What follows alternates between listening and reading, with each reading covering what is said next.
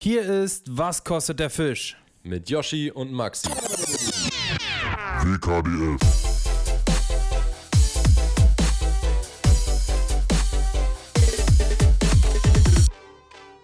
Leute, herzlich willkommen zu einer neuen Folge Was kostet der Fisch? Mir gegenüber sitzt. Nee, nee, Maxi? nee, nee, nee. Gegenüber nicht. Ich, ich sitze ganz woanders. Ich sitze in Warnemünde und Yoshi in Berlin. Ja, aber vom Telefon meine ich. Vorm Telefon gegenüber, das stimmt. Ja, herzlich willkommen auch von mir. Und hier sitzt noch jemand uns gegenüber. Genau, ein Gast, den wir schon äh, lange äh, in den Podcast holen wollten. Und jetzt haben wir es ge geschafft, einfach uns zusammenzufinden. Und äh, wir sind sehr froh, dass wir Marco Frese bei uns begrüßen dürfen. Äh, vielleicht kennt ihr ihn unter dem Ma Namen Marco Tightliners, denn da haben wir ihn öfter mal erwähnt. Herzlich willkommen, Marco. Ja, herzlichen Dank, dass ich hier sein darf. Ähm, ich freue mich sehr.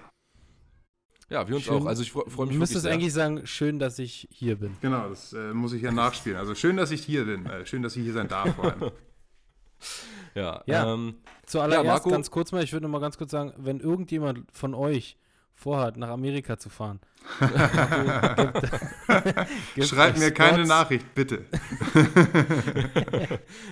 Ja, Marco, wir hatten Marco neulich in einem Video erwähnt in Florida, in, äh, bei Yoshi auf dem Kanal, glaube ich, war das, ne?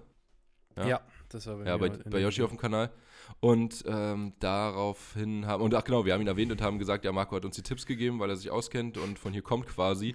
Und äh, wenn ihr irgendwas wissen wollt, dann schreibt ihm einfach bei Insta. Und das war natürlich ein Witz, aber daraufhin Aber haben wirklich wir Leute trotzdem- Das haben wirklich Leute gemacht, ja. Das haben mich Leute angeschrieben und meinten, ich bin bald da und äh, wo, wo kann ich denn da dicke Fische fangen? Und den einen Park habe ich schon gefunden mit Google Maps und so. Und das war schon, äh, aber ni- gar, gar nicht schlimm. Ähm, ich habe ja das Glück, dass meine Eltern äh, dort leben. Ähm, die leben schon seit vielen Aber- Jahren in den USA und deswegen bin ich ab und zu mal da und kenne kenn mich ein bisschen aus. Okay, aber die sind ausgewandert, ja? Genau, seit ich 18 bin Okay. tatsächlich. Also, ähm, was heißt auch Das sind schon ein paar Jahre. Ja, genau. Danke, Yoshi. Ja, es, es, äh, Ich wollte jetzt nicht sagen, dass du alt bist. Nein. Aber Nee. verrätst du dein Alter? Du hast auf jeden Fall ähm, noch keine grauen Haare. Doch, die ganze Seite ist grau, Doch. aber ich werde es meiner Frau nachher erzählen, was du gerade gesagt hast. Dann äh, lacht sie wahrscheinlich. ich bin 40 Jahre alt.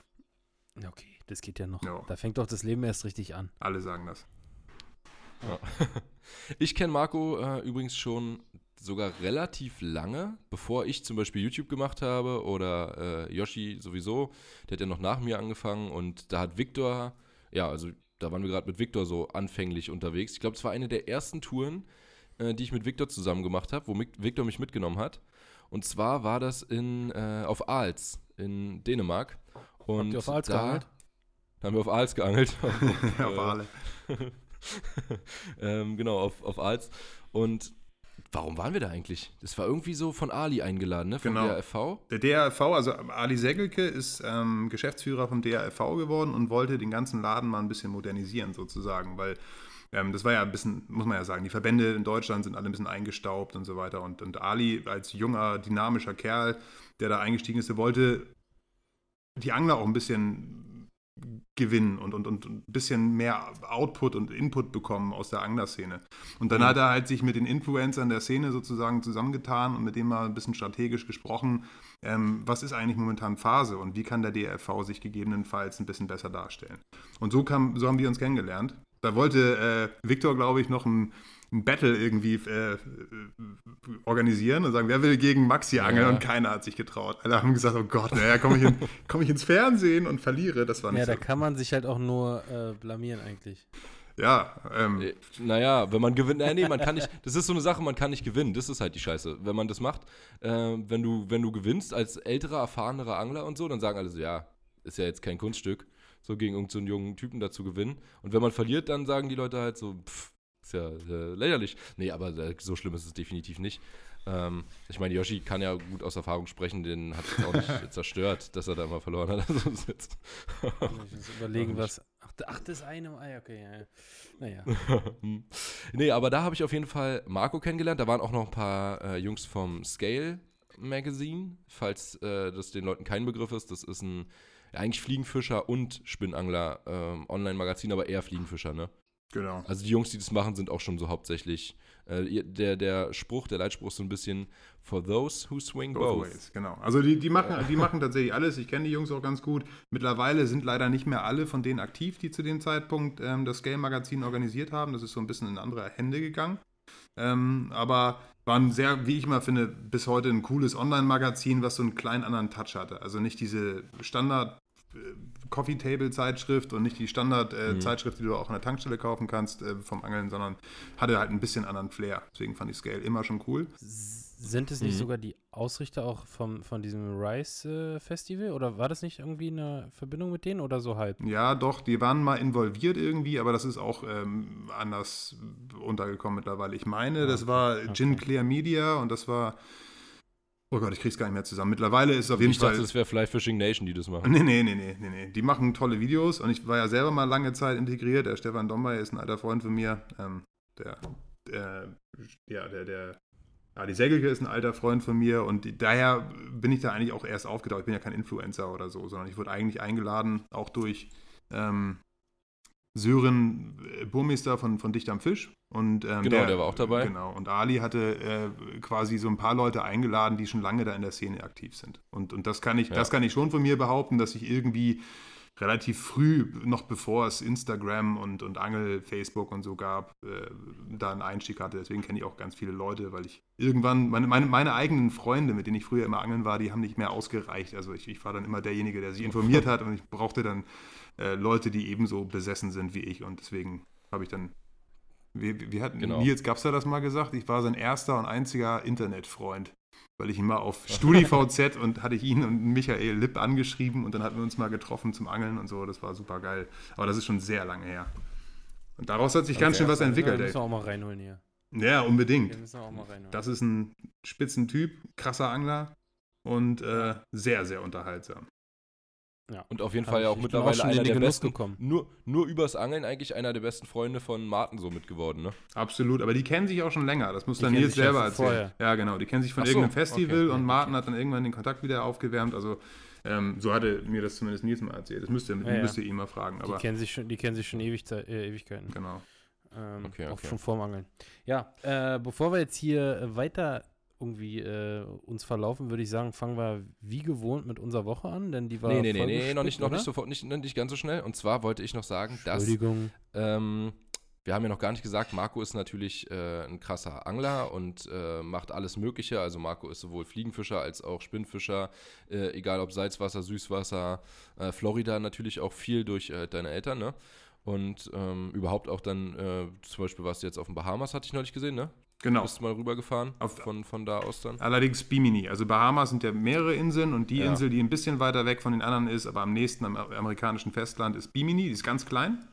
Und da kann man mit der Hast du Fähre da einen von. Twist gemacht? Ja, klar, habe ich da einen Twist gemacht. Da, da kommt er ja her. Nee, da, da, da sind wir mit der Fähre rübergefahren. Das war seit Jahren schon ähm, irgendwie ein Wunsch von meiner Frau und mir, da irgendwie zu angeln, weil wir einen Bekannten haben, der uns das empfohlen hat. Ähm, kann ich nur empfehlen, kostet viel Geld, aber ist noch ziemlich geil. Die wollen da irgendwie alles platt machen im Norden, wo jetzt noch Mangroven sind, aber da sollen dann jetzt irgendwelche Wochenendhäuser und, und, und Apartments hin und die wollen das alles niederreißen. Aber jetzt gerade ist es ziemlich abgefahren. Also ähm, zum Angeln zumindest, selbst auf eigene Faust. Okay. Ja, cool. Ja, also sowieso die ganze Ecke. Ich will da definitiv auch schnellstmöglich nochmal hin. Hat mich äh, mega. Ich war auch schon mal in Florida, aber jetzt nicht zum Angeln. Und äh, hat mich mega äh, gecatcht da. Und ähm, man hatte halt auch viel gecatcht einfach. Und es ist auch, ist jetzt nicht einfach, aber es ist schon, ähm, ja, verhältnismäßig. Also erstmal, wie viel Wasser da ist und so, ne? Es ist äh, brutal, und war was du halt alles Wahnsinn. fangen kannst. Das ist wirklich äh, einfach. Diese Arten, Wasser und die Artenvielfalt und wie einfach das eigentlich so Anglern gemacht wird, das haben wir auch äh, Ja. teilweise angesprochen. So, weiß nicht, dass da einfach an jedem Scheißkanal die Wiese einfach äh, so schön runtergemäht ist, dass du da nicht äh, Angst haben musst, in die nächste Watermoccasin reinzustampfen. So, das Ja. ist schon, schon sehr, sehr äh, easy, auch mit den Lizenzen und so. Das ist schon. Auf jeden Fall. Aber da, Ja. da angelt halt auch fast jeder. Und ähm, das Ja. ist dann auch, da, da kommen wir auf euren, äh, den Namen von eurem Podcast. Was kostet der Fisch? Weil ganz im Ernst, Ja. was ich ziemlich beeindruckend fand, als ich mich zuerst damit auseinandergesetzt habe, war, dass die, das Fischereimanagement in Florida relativ krass ist. Also es gibt keine kommerzielle Fischerei ufernah im Prinzip. Diese ganzen Arten, die wir kennen vom Angeln, Redfish, Snook, ähm, Tarpon, mhm. Bonefish und so weiter, werden, können alle nicht kommerziell gefischt werden. Das heißt, keiner stellt ein Netz, weil die ge gemerkt haben, dass diese Fische leben viel mehr wert sind, als wenn sie tot in der Auslage liegen. Und ja. ähm, Professor Robert Arlinghaus, der untersucht das ja auf einer ähnlichen Ebene auch für die Hechte im Bodden, meine ich. Ähm, also zumindest hat er auch schon mal Ansätze gefahren, um zu schauen, was gibt ein Angler eigentlich an Geld aus, um so einen Fisch zu fangen. Und äh, in Florida haben die das ziemlich, äh, auf, nicht, nicht auf die Spitze getrieben, aber äh, ziemlich detailliert gemacht. Und das finde ich ziemlich okay. beeindruckend, weil, ähm, wie gesagt, dort geben so viele Leute Geld aus für ein fettes Boot und für Guides und so. So ein Guide nimmt da am Tag bis zu 1600 Dollar ne, für einen ganzen Tag, plus, mhm. plus Tipps, um, um Leute zum Tarponangeln zu nehmen. Und, äh, ja. und dann überleg dir mal, was so ein Tarpon äh, als, als Stück Fisch äh, dann einbringt, ja. Ganz genau. Und, und das fand ja. ich halt immer cool und deswegen versuchen die äh, Behörden in Florida den Anglern das eigentlich ziemlich einfach zu machen und richten viel danach aus, dass es eigentlich ein, ein Stück äh, Freizeit wert ist. Jeder hat ein Boot, jeder hat eine Angel. Ihr habt es ja selber oft mhm. genug gesehen. Aber es ist auch alles ja, genau. ziemlich künstlich, muss man sagen. Ne? Also die ganzen Kanäle und die Arten. Ja, klar. Schon, aber ja, ja, ja, auf jeden Fall. Aber das liegt ja daran, einfach wie Florida beschaffen ist, ne? Mit dem quasi Sumpf, äh, den du viel hast und dann dadurch, dass du halt die, da brauchst du halt die ganzen Kanäle. Die sind jetzt nicht zum Angeln gemacht ursprünglich, sondern halt aus anderen Gründen, aber. Ja, ja mit Sicherheit aber da, du hast, dass, dass da jeder irgendwie äh, Wasserzugang hat, ne? Ich meine, so ein, so ein, so ein Grundstück verkauft sich mit einem äh, Wasserzugang äh, nochmal Klar, die, äh, am Meer, die ganzen Kanäle, die sind, ne? natürlich, ja, die sind natürlich dafür ja. gemacht. Aber sind ja auch im Landesinneren, in Anführungszeichen. Wir sind ja von einer Küste zur anderen gefahren in Florida. Äh, ist ja auch sau viel Wasser. Also alles, was Everglades ist und so weiter und die Kanäle, die da überall angelegt sind, die sind jetzt nicht, damit die Leute äh, ein Wassergrundstück haben können, sondern die sind halt einfach, wie gesagt, um, ja, ich weiß nicht, warum sind die da? Ich glaube, wegen der, weil halt das, der Wasserstand da extrem hoch ist, irgendwie, um die Felder nutzen zu können und so, ne?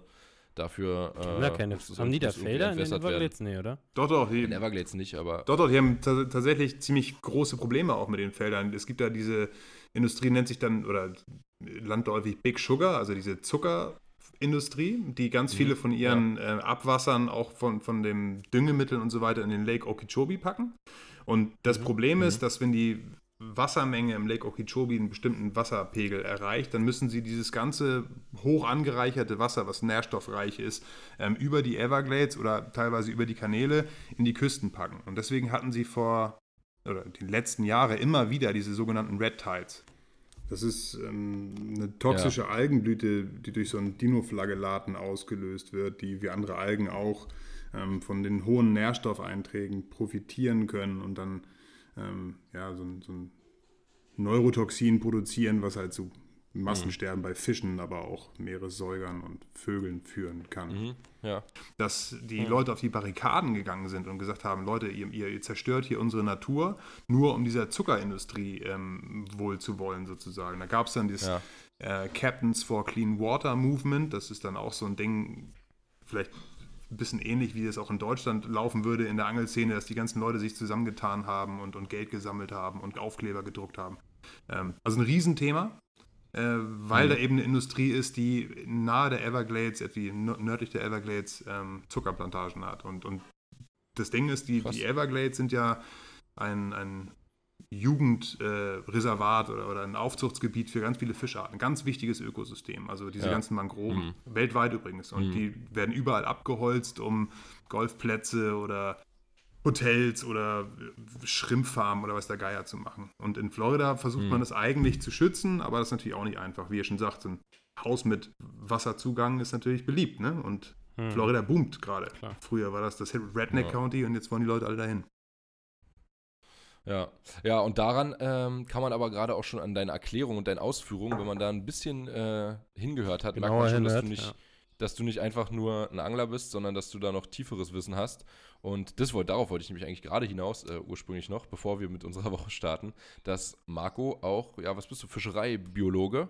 Genau, ich habe Meeresbiologie und, und ähm, Meereschemie, also gestudiert, bin Fischereibiologe oder Meeresbiologe, je nachdem, Halt ein Fokus, okay. Fokus auf Fische. Okay. Ja, cool. Kann man äh, machen. Ist ein, ist ein geiles Thema. Habe ich äh, früher immer als absoluten Traumberuf gehabt, eigentlich. Meeresbiologie, Meeresbiologie, Digga, Meeresbiologie studieren. Das war äh, ich immer glaube, mein, das war so, so Jungs, die Fische cool fanden, haben das, glaube ich, so zu 95 Prozent gesagt, ich will mal Meeresbiologe werden. Ja, aber ich habe dann zum Beispiel auch deswegen Latein gemacht und hab's, als ich dann irgendwann Meeresbiologe verworfen habe, habe ich total bereut und dachte mir, ey, Latein ist so ein Drecksfach, das bringt mir gar nichts, wenn ich nicht irgendwie was mit äh, Biologie oder Medizin oder sonstigem studieren will, dann ist Latein einfach eine tote Sprache und ja, dann haben wir mal erzählt, kannst damit andere Sprachen gut lernen, wenn du das kannst und so weiter. Ja, hier sitze ich, kann Englisch und Deutsch, das war's und, und Latein, äh, was ein bisschen. Französisch, mein Kleiner. Ja, also das wollte ich eigentlich nur noch kurz sagen, dass ähm, ja, Marco da wie gesagt äh, noch, noch viel mehr Wissen hat als ein normaler Angler und äh, sich viel besser mit vielen Themen natürlich auskennt. Und dass wir deswegen gesagt haben, ey, wir müssen dich auf jeden Fall im Podcast haben, denn eigentlich der Ursprung war, dass wir, also dass ich dich danach gefragt habe, war, ich, ich habe ähm, Dein dicker über Bass. Bass Gedanken gemacht. Genau, genau. Und auch allgemein über Bass, wie groß sie werden können und so weiter. Darüber habe ich mir viele Gedanken gemacht und dann habe ich dich danach gefragt und hast mir so viel darüber erzählt und dachte ich, ey, das musst du alles so im Podcast erzählen. Kommen wir auch gleich zu. Jetzt kann Yoshi mit seiner Woche hier anfangen, erstmal. Der ist schon ganz heiß. Toll, toll, wir sind gerade so richtig auf so einem Peak und ich darf jetzt so, ja, ich war äh, angeln. nee, auf jeden Fall äh, sehr interessante Themen. Ich habe, äh, auch wenn ich dich irgendwas gefragt habe, da kamen ja immer äh, sehr detaillierte Antworten von dir und äh, sehr viel auch erklärt, so wo man sich dann denkt, oh, ah, krass, ja, stimmt, okay, das macht Sinn und so. Äh, Gerade auch so mit den, äh, weiß ich nicht, mit der Tide in den in Florida oder weiß ich irgendwas, alles Mögliche. Ähm, aber da kommen wir gleich nochmal zu. Ähm, jetzt erstmal unsere Woche. Ich glaube, so spät hatten wir noch nie angefangen, nach einer Viertelstunde. Ähm, aber Mhm. sie wird trotzdem äh, nochmal im Schnelldurchlauf hier einmal durchgebrabbelt. Und ich war insgesamt dreimal am Wasser. Einmal war ich mit dir am Montag, da waren wir zusammen auf dem Hausgewässer. Mhm. Und da haben wir uns anfänglich sehr, sehr schwer getan. das war wieder mal ein Tag, wo man Ey, absolut hätte unverständlich man filmen müssen, oder? Hätte man einen Film, also auch, vielleicht kann Marco uns ja sagen, woran es liegt, aber es war absolut unverständlich. Also wir dürfen nicht zu viel verraten, weil ich habe ein Video vorher gedreht und äh, wenn ich das jetzt alles raushaue, was ich da gefangen habe und so weiter, dann brauche ich das Video nicht mehr hochzuladen. Aber da habe ich sehr gut, gef- also ich habe gut gefangen, sagen wir mal so, ziemlich gut. Hecht, wir waren Hechtangeln und haben ziemlich gut gefangen.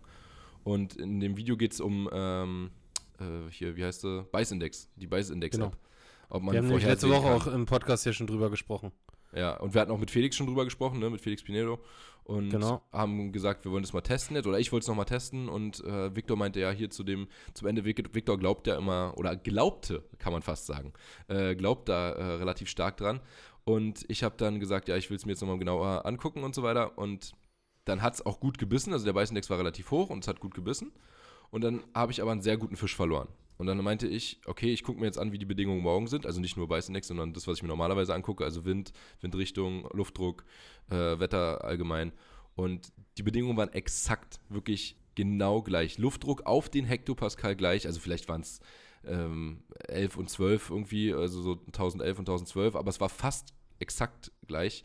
Wind, gleiche Richtung, gleiche Windstärke, alles gleich. Und ich bin mit Yoshi den nächsten Tag gefahren. Und wir waren uns eigentlich, und Yoshi meinte noch, Yoshi hat mich angerufen, ne? Du meinst den Tag vorher. Ich meinte noch so, ja. Ey, lass mal angeln gehen. Beißindex, morgen Eskalation. Wir müssen im Wasser sein. ja. So wie das die letzten Male immer hin, hingehauen hat, es muss funktionieren so. Und dann kannst du dir natürlich ausmalen, wie es äh, es war. Es ging einfach nichts. Selb, dieselben Stellen, dieselben Köder, Bedingungen komplett gleich. Und es ging nichts. Also zwölf Stunden später komplett tot der See. Der denkst du, das kann doch nicht sein.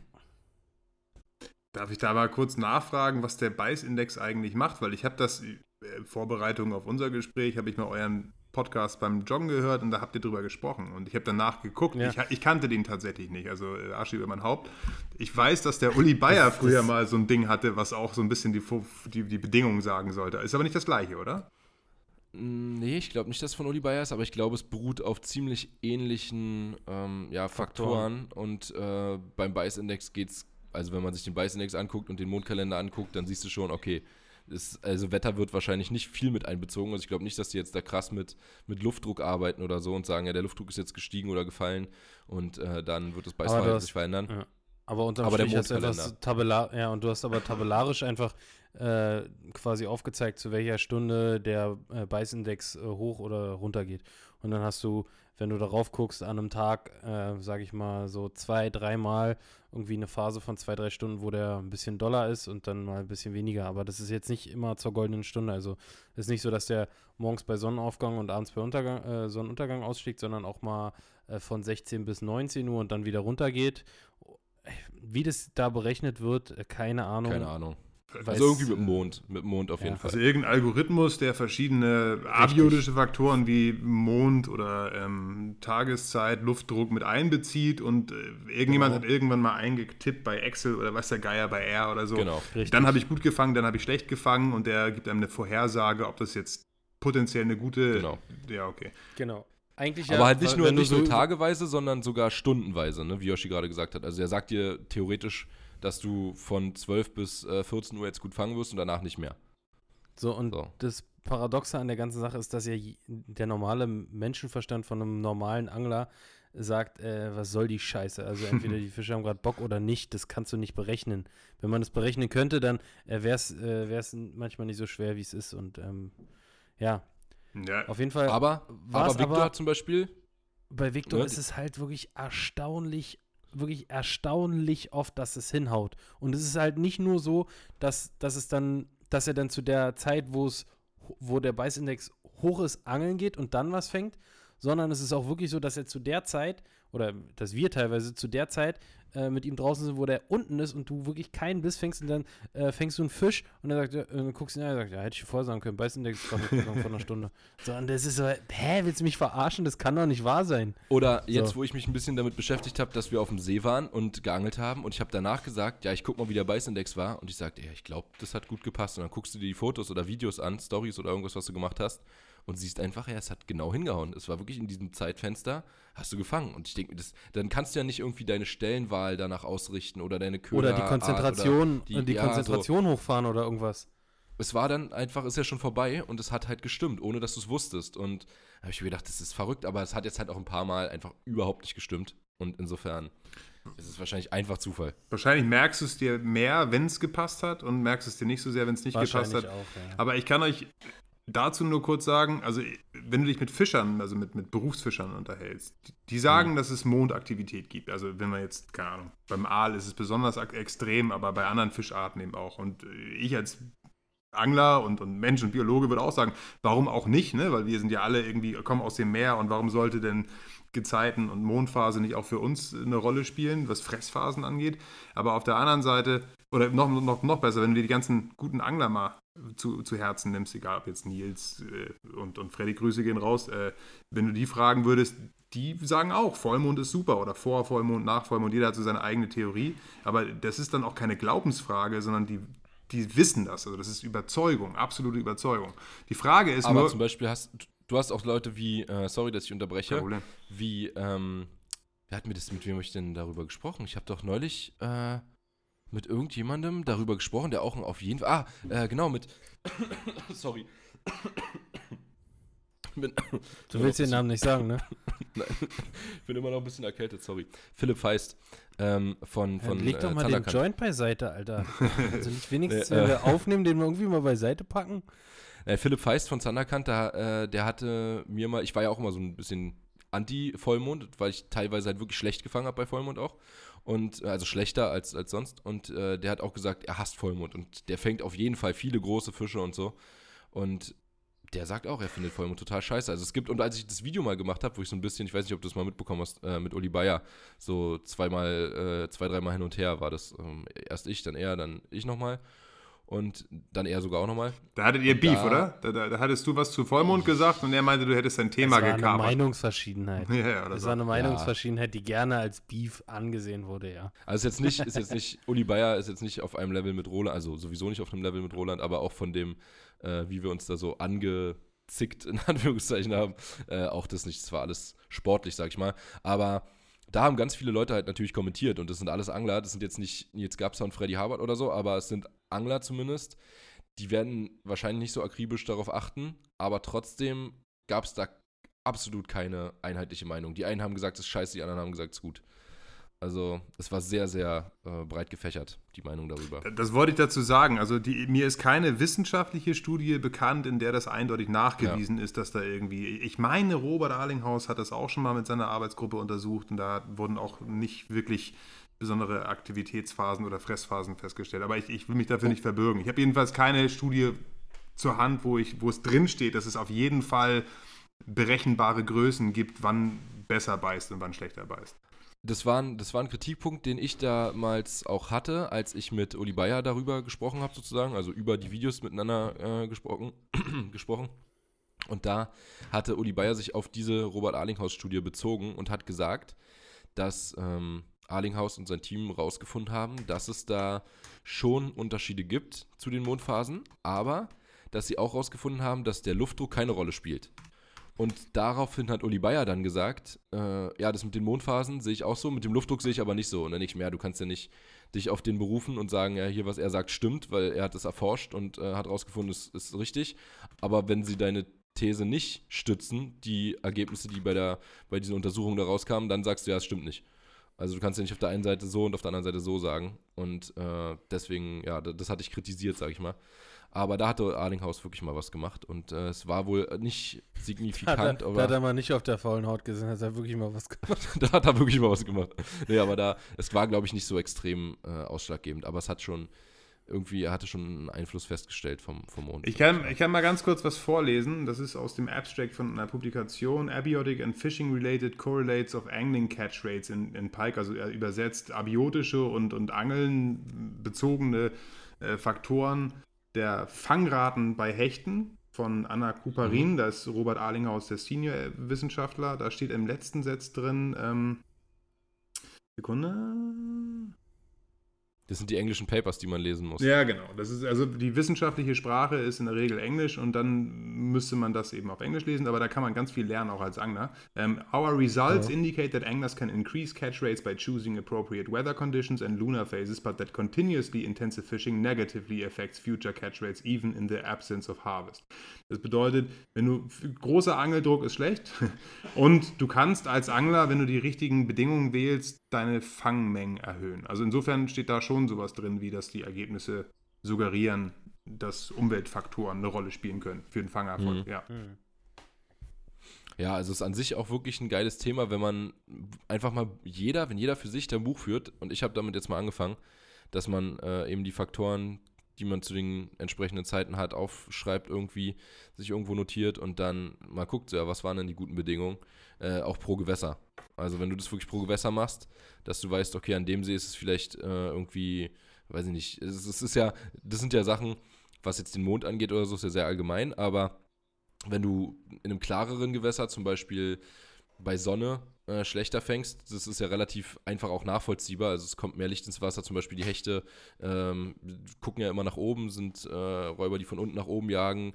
Man weiß, dass Sonne und zum Beispiel kein Wind schlecht ist zum Hechtangeln und das wahrscheinlich in einem klaren Gewässer noch eher der Fall ist oder am besten sogar in einem klaren und nicht so tiefen Gewässer, dass es da noch schlechter ist als in einem trüberen äh, ja, Gewässer, wo es halt nicht so ausschlaggebend ist mit der Sonne und so weiter.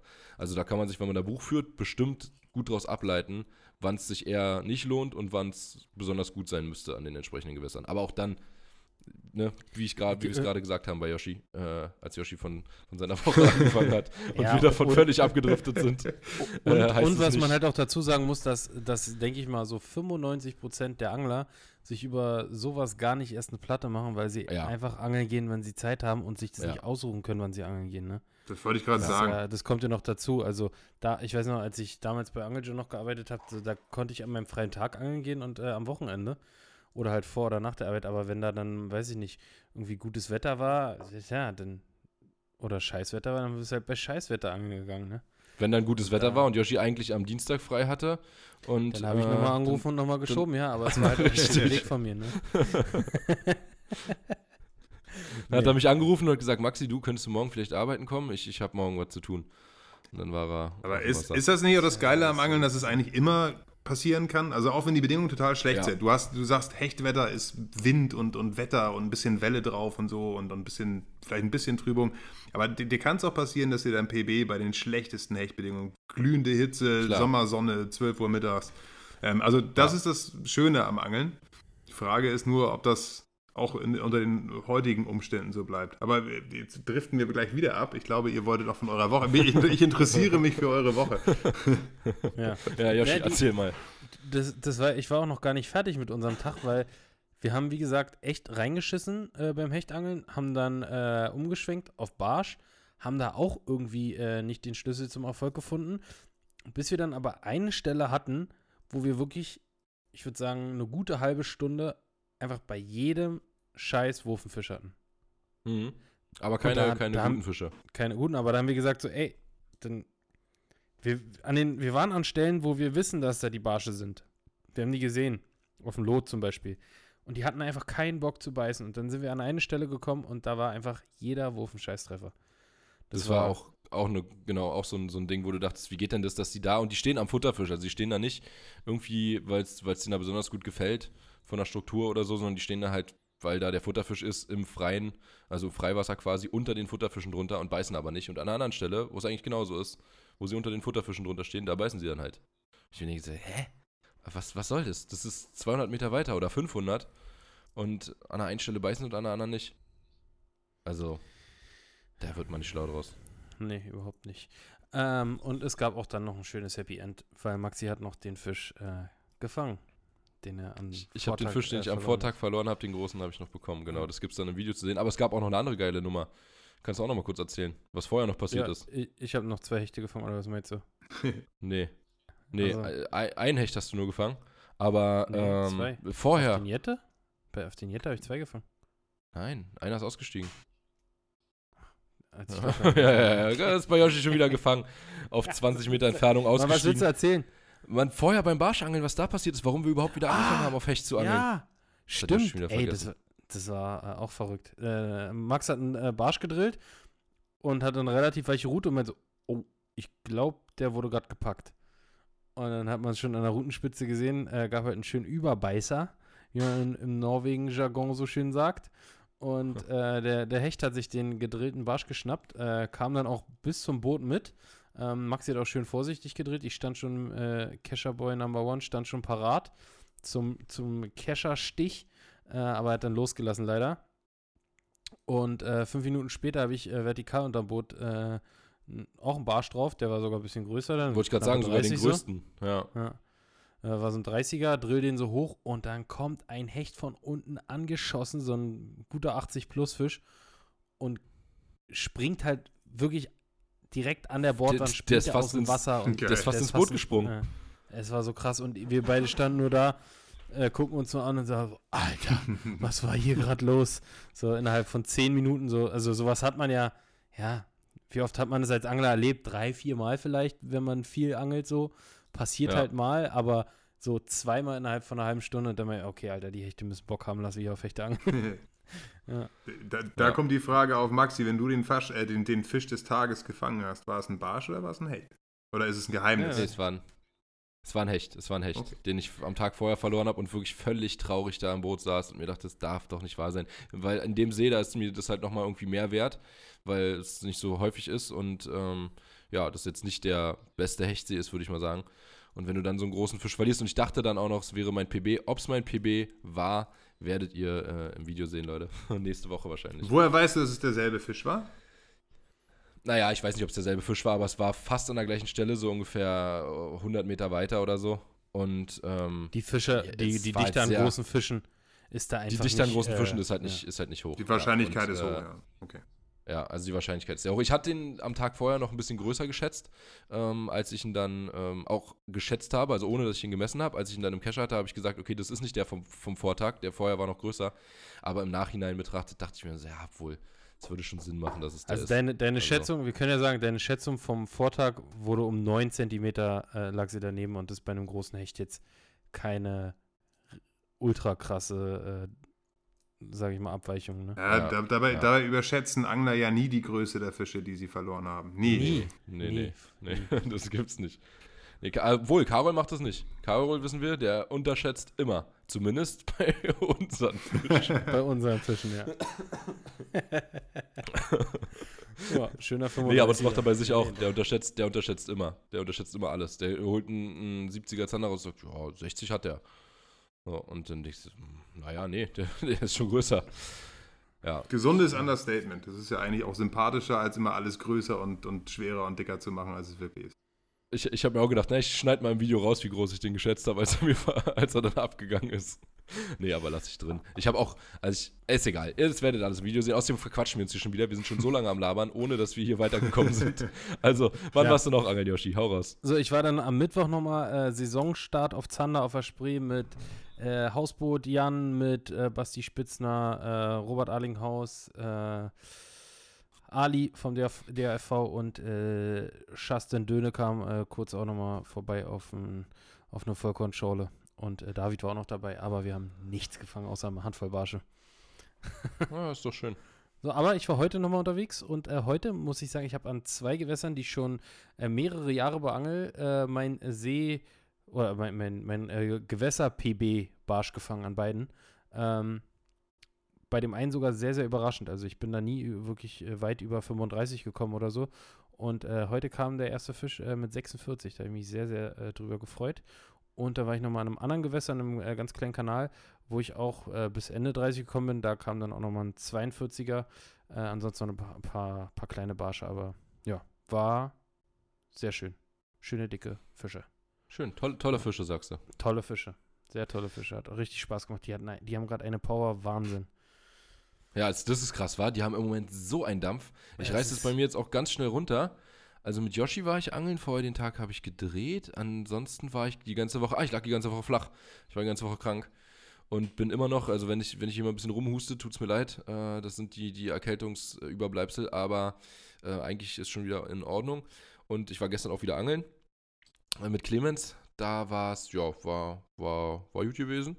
Äh, und war, weiß ich nicht, 40 Barsche oder so, 6, 7 Hechte, ein 43er, ein 46er und ja, das war's eigentlich. Äh, also waren jetzt keine, keine, nicht, nicht so wie bei Yoshi, dass es an, an dem See, sag ich mal, haben wir noch mehr erwartet. Also es war jetzt keine, kein mega krasser Tag für den See, aber es war natürlich, natürlich trotzdem geil.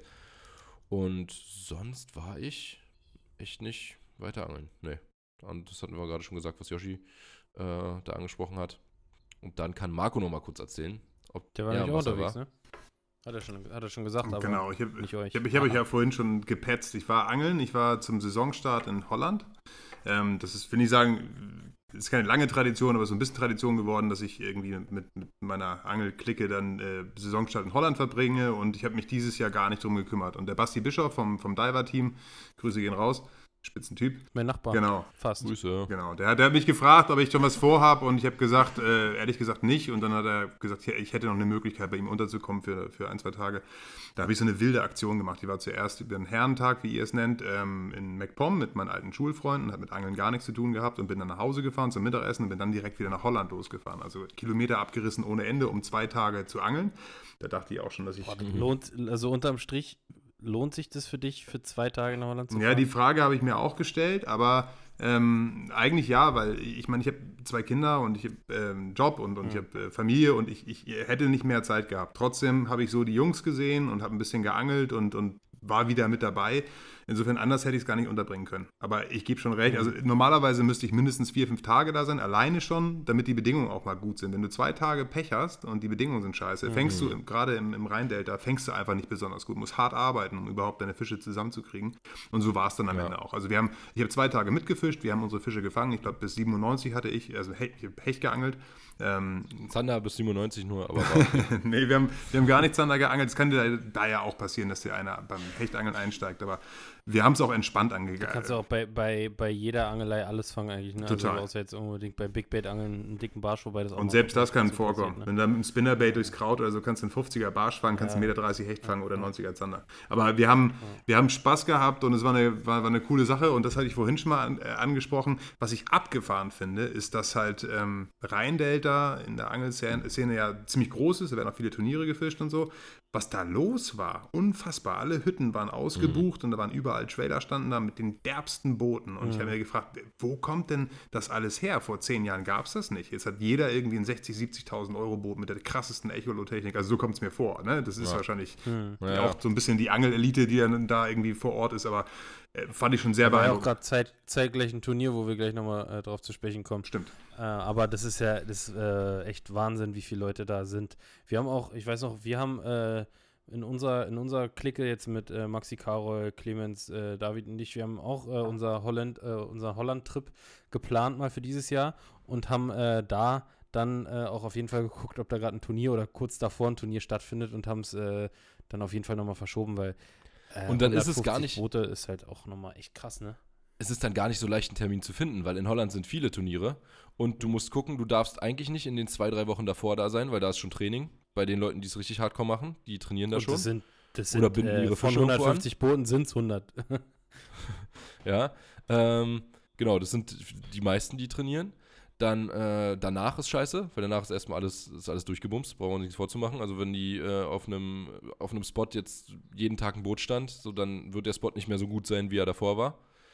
Und Ja, dann während des sich Turniers da, ist natürlich das verläuft scheiße. sich dann natürlich auch nochmal. Klar. Es gibt natürlich Spots, die, die äh, mit Sicherheit auch bekannt sind und die dann halt hardcore beackert werden. Ne? Und da muss ja, und also ich, ich persönlich finde es auch einfach ekelhaft mit so vielen Leuten. Also so, das ist, mag ich überhaupt nicht. Ich krieg schon eine Krawatte, wenn ich auf so, so ein kleiner See, wo ich irgendwie nach Mecklenburg fahre extra, damit's, äh, damit da keiner ist.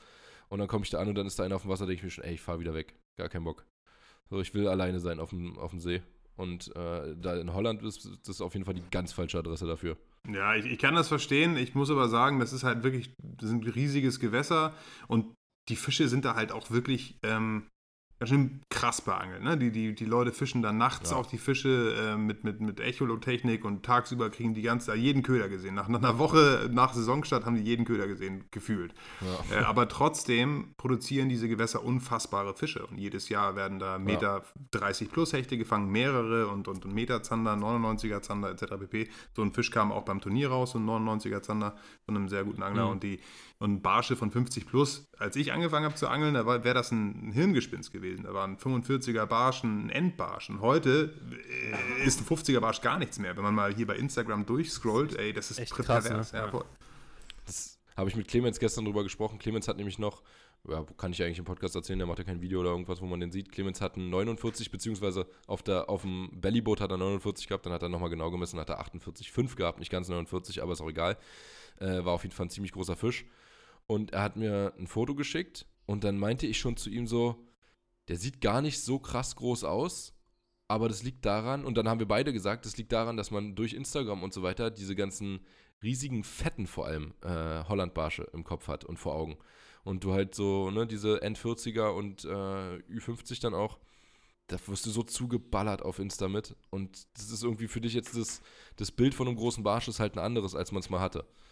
Also, Ich weiß auch noch, ich, ich kann das auch so krass relaten, weil ich habe damals, wenn irgendwo irgendwie mal, mal stand, irgendwo in der Zeitung mal ein 50er Barsch irgendwie, wenn der auf der Scale war, da habe ich, da habe ich rangezoomt, bis, bis ich wirklich jeden Pixel gesehen habe, weil ich mir das so wirklich, Alter, der hat wirklich 50. Wahnsinn. Wahnsinn. Und jetzt äh, ist halt so, ja, ich will jetzt nicht sagen, dass es nicht mehr, also man sieht es einfach so oft, dass es nicht mehr so krass spektakulär ist, wie es damals mal war.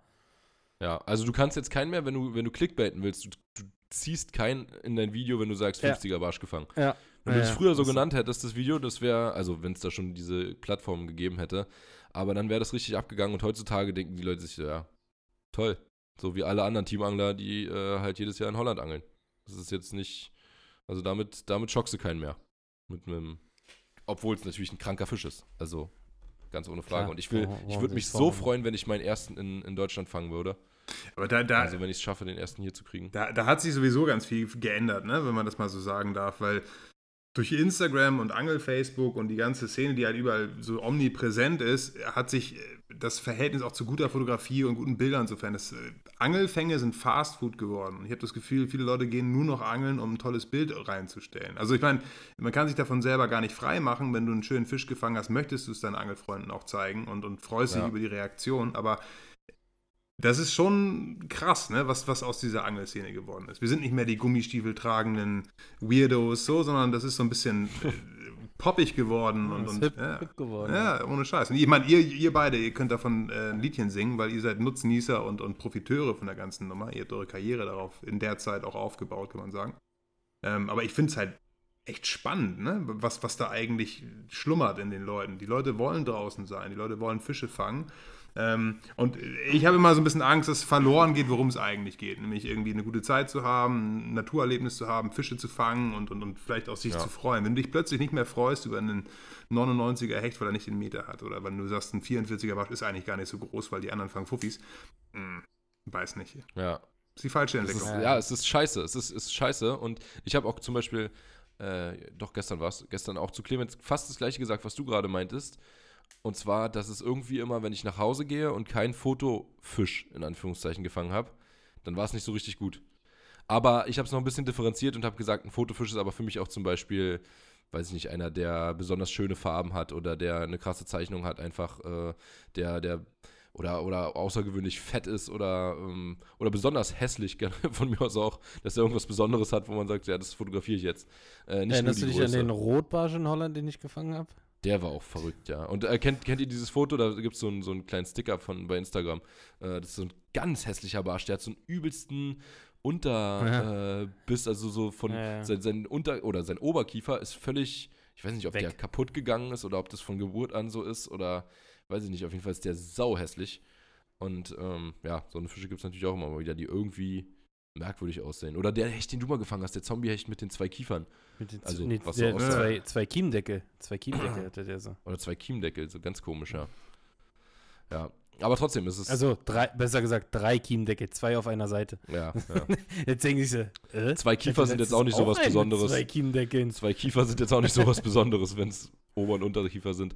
Nee, aber trotzdem, äh, die, ähm, die beiden Sachen, äh, die ich gerade, oder die du gerade gesagt hast, dass das eine komische Entwicklung, also, oder nee, eigentlich eine Sache, dass äh, man nur noch für dieses Foto angelt und dass das eine komische Entwicklung ist, das ist, äh, ja, kann man sich wirklich selber nicht von, von frei machen und das irgend, oder ich zumindest. Aber gut, bei uns ist natürlich auch noch ein bisschen so, dass man sagt, ja, ich war heute, meine Freundin äh, sagt, ja, willst du hier nicht mal aufräumen? Ich sage, nee, ich muss arbeiten. Und äh, wenn ich dann zurückkomme und habe nichts, also es gibt kein Ergebnis. Ne? Also das, ja, irgendwo brauchen wir diese Fische halt auch.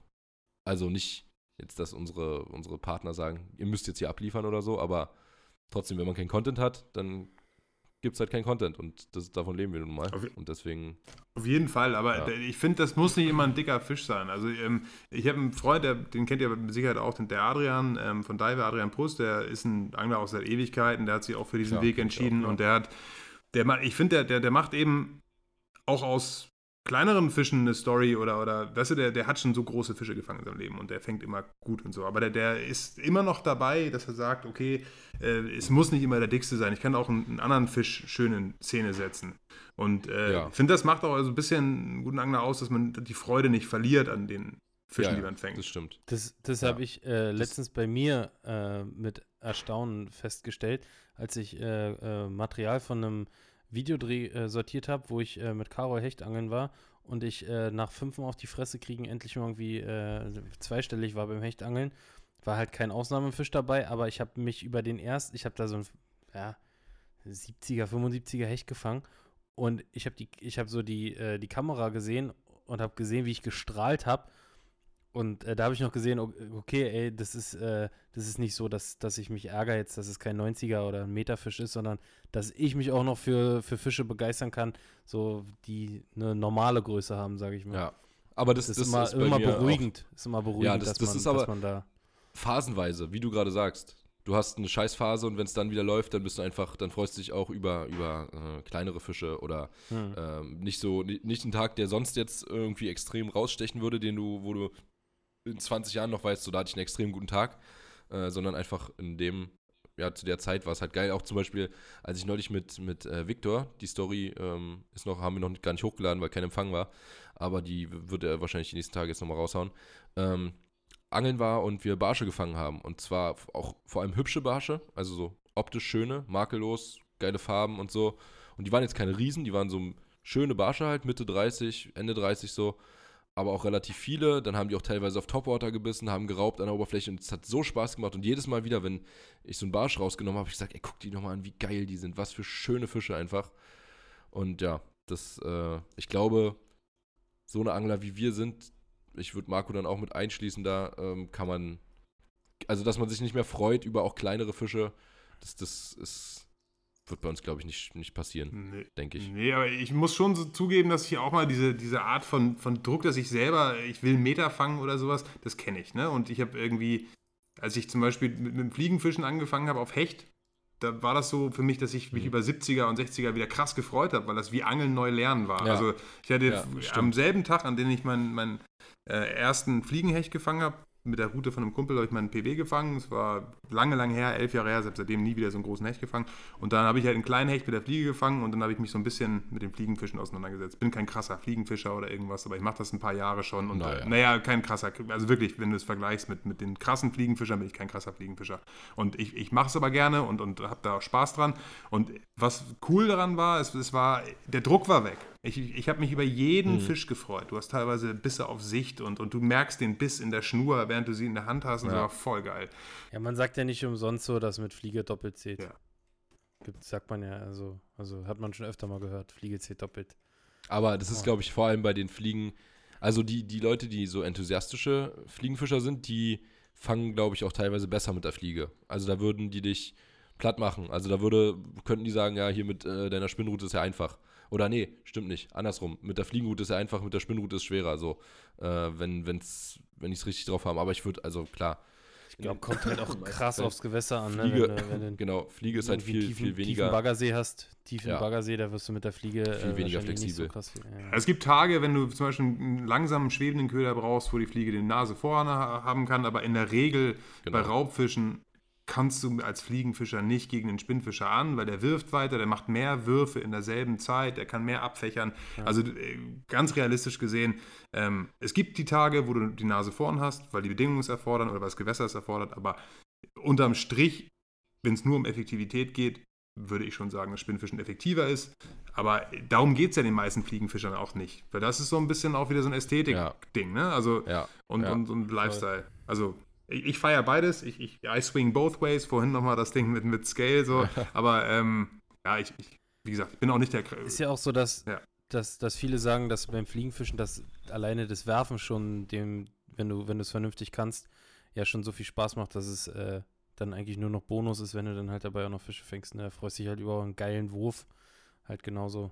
ja. Ja, ja, bei mir ist zum, zum Beispiel am Anfang mit der, mit der BC so. Der Baitcast, äh, genau. Da, da bin Baitcast ich, ist die äh, Light-Version davon. Richtig, da bin ich äh, mit der BC losgegangen und hatte die ersten Male nur Backlash. und als ich dann irgendwann mal äh, wirklich dahin geworfen habe, wo ich hinwerfen wollte, äh, habe ich einfach gegrinst und es hat mir übelst Spaß gemacht und ich habe einfach immer wieder an diese Stelle geworfen, weil sich meine scheiß Spule nicht überschlagen hat. Äh, ist natürlich dann auch, äh, auch cool. Ne? Auf jeden Fall. Da, da sagst du was, weil genau dieser, diese, dieser Zusammenhang erinnert mich an eine Sache. Ich habe, ähm, also von Fly Fishing Nation, der, der, der Frontmann sozusagen, der, der Stefan Dombay, der ist ein ganz krasser Fliegenfischer. Ganz, ganz krass. Also der, wie er wirft und was er auch schon für Fische gefangen hat und wo er überall auf der Welt geangelt hat. Aber der hat auch einen, einen, einen heimlichen Fable für Bass Tackle zum Beispiel. Also ich war mit dem zusammen mit dem David Pikefly, also David Tejero und, und ihm in Spanien, in Extremadura und haben wir halt Bass geangelt. Und äh, da hat er so ein bisschen von seiner heimlichen Leidenschaft erzählt. Also er steht auf Bass Tackle, er steht auf Baitcaster-Routen und er hat und das Krasse ist, damit kann er genauso gut umgehen. Also, also das war halt sehr witzig, dass da so ein, so so ein Ding für Hätte ist. ich auch nicht gedacht. Ja, japanische Hast du, jetzt, Routen, hast, mega hast Bass. du jetzt hier was rausge rausgehauen äh, und äh, geleakt, was er nie gesagt hat irgendwo? Ja, ich glaube, so ein paar Fotos hat er auch schon zwischendurch mal rausgehauen, aber ist dann bleibt ein, ein Fliegenfischer. Aber das ist, das kann man schon sagen. Also diese, offensichtlich gibt es da so eine ähm, Verbindung, ne? diese Affinität für einen bestimmten Stil. Ob du jetzt Fliegenfischer bist oder du möchtest gerne Baitcaster und, und Finesse-Techniken oder so. Es gibt ja wirklich Leute, die fischen nur noch äh, Baitcaster und Finesse und sagen, äh, stationäre Rolle ist ätzend. Ähm, Also ich fische auch viel lieber Baitcast, aber es gibt schon bestimmte Methoden, die halt einfach keinen Sinn machen. Also ich fische eigentlich das, klar, Spaß kommt auf jeden Fall auch, äh, also spielt auch mit rein. Aber ich fische schon das, wo ich sagen würde, dass es am meisten Sinn macht für die Technik oder den Fisch, äh, den ich gerade beangel. Also zum Beispiel macht für mich zum Jiggen einfach mal eine Spinnroute mehr Sinn als eine Baitcast. Da gibt es keinen ja. Vorteil. Also ja, zum Thunderjiggen, genau. Da sehe ich keinen Vorteil in der Baitcast. Oder ähm, wo, wo gibt es dann, was gibt es da noch für, für gute Beispiele? Zum Beispiel beim Vertikalangeln würde ich jetzt nicht auf Cranken, die Idee kommen, eine Spinnroute zu nehmen. Ja, oder Crank mit einer BC ja, Crank halt mit der BC. Viel, viel mehr Sinn als mit der Spinning. Ich, ne? Dropshot würde ich auch nicht auf die Idee kommen, mit Baitcast zu fischen, weil ich, äh, weil es sich viel beschissener werfen lässt. Wenn du da einen größeren Abstand zwischen Köder und Blei hast, ist es total kacke zum Werfen. Ja, so ein Pendel ähm, hast, ja. Ja, dann, dann ja, wird es einfach nur so durch die Luft geschleudert und dreht sich. Und äh, das ist auch, also es gibt halt für alle möglichen ähm, Köderarten die entsprechenden Routen und Rollen und so weiter. Und da nehme ich eigentlich eher das, was am meisten Sinn macht, würde ich sagen. Aber weil wir das gerade gesagt hatten, zum Beispiel bei Fly vs. Jerk und auch bei Perch Pro, da hatten die auch mal äh, genauso argumentiert am Anfang. Ähm, ich weiß nicht, ob das sogar die ersten Folgen waren, die es da gab, wo die gefragt wurden, sehr, könnt ihr denn überhaupt mithalten mit einem Spinnfischer? Weil er macht viel mehr Würfe, macht, äh, viel, macht weitere Würfe, kann viel besser ähm, auf äußere Bedingungen eingehen, an, sich an Gewässer anpassen und so weiter. Ihr müsst eure Gewässer nach auswählen, wo ihr überhaupt angeln könnt. Wenn jetzt da aber gerade scheiß Bedingungen sind, dann so, ja, steht er da. Und trotzdem haben sie es teilweise bewiesen, dass sie damit richtig abgeräumt haben. Gut, die, man muss aber auch dazu haben. sagen, dass die Typen ja auch äh, jetzt Niklas Bauer und, das, und sein, sein Partner da, dass die ja äh, Elite-Fliegenfischer sind. Also ja, und die, und ja, die suchen sich natürlich. Gewässer, wo ihre Methode, ähnlich wie Jerkbait-Fischen, funktioniert. Also ein flacheres Gewässer in der Regel, in der Nähe von Schilfkanten, ja. zu einer bestimmten Jahreszeit. Da kannst du mit, mit Fliege auch voll, voll rasieren, also mal im Ernst. Aber ja. ich glaube, wenn du dann in einem tiefen Alpsee bist ne, und die Hechte stehen auf, keine Ahnung, mhm. 8, 9 Meter oder noch tiefer, dann versuch mal mit der Fliege gegen einen guten Spinnfischer anzukommen. Das wird schwierig. Ja, ja, klar, genau. Ja, aber da haben sie, sie haben es auf jeden Fall ein paar Mal geschafft und äh, ich hatte auch schon Tage, wo ich äh, mit beidem unterwegs war und tatsächlich, äh, also waren nicht viele Tage, weil ich angel echt noch nicht lange mit der Fliege und auch nicht so viel, aber wo es mit Spinnrute... Und auch nicht so gut. Richtig, nee, auch nicht. Äh, aber immer noch besser als Yoshi. wo es mit der Spinnrute echt gar nicht lief und mit der Fliege ging es ganz gut, auch gerade auf Barsch. Äh, dass du halt diese schwebenden, ja, langsamer angebotenen äh, Sachen, dass, dass sie darauf einfach besser reagiert haben und auch leise Hardbait zum Beispiel gefischt, weil ich dachte, das ist jetzt das gleiche eigentlich, kann ich auch stehen lassen und so, kann ich sogar noch besser stehen lassen, weil der steht wirklich dann auf der Stelle, sinkt nicht, geht nicht hoch, äh, der bleibt genau da, wo er ist und mit einem äh, Suspender und der hat aber halt nicht funktioniert, weil er Rasseln hatte. Also dann wollten sie das nicht oder keine Ahnung, was an dem Tag los war. Die wollten halt langsam, lange stehen lassen im Mittelwasser und keine Geräusche oder keine Ahnung. Auf jeden Fall hat es mit der Fliege. Und die Fliege, wenn sie die nur mal, also wenn sie ja äh, mit dem Gedanken in Anführungszeichen oder mit dem äh, mit der Erwartung daran gehen, dass sie jetzt dann Fisch einsaugen müssen und dann diese super leichte Fliege ansaugen, die ist natürlich viel schneller weg als äh, irgendwas anderes, ne? Also als ein Hardbait oder ein Gummi oder so mit einem schweren Kopf. Absolut. Das ist auch noch ein, ein Pluspunkt. Okay, aber bevor wir jetzt hier äh, uns noch weiter verlabern, haben, hast du gerade ein anderes Thema angeschnitten, was wir auf der Agenda hatten, was wir vorhin auch schon kurz angesprochen haben, und das ist Bass. Und Genau, da hatten wir vorhin kurz gesagt, dass ich mich deswegen eigentlich mal äh, irgendwann vor, ja, es war Anfang des Jahres, glaube ich, ne? Du, du hattest großen Fisch gefangen und hattest dich gewundert, wie groß werden die eigentlich bei uns? Und was ist das überhaupt? Äh, genau. Warum werden die an einigen Stellen größer und an anderen weniger groß? Und Strains und Arten und dann haben wir kurz geschnackt, genau.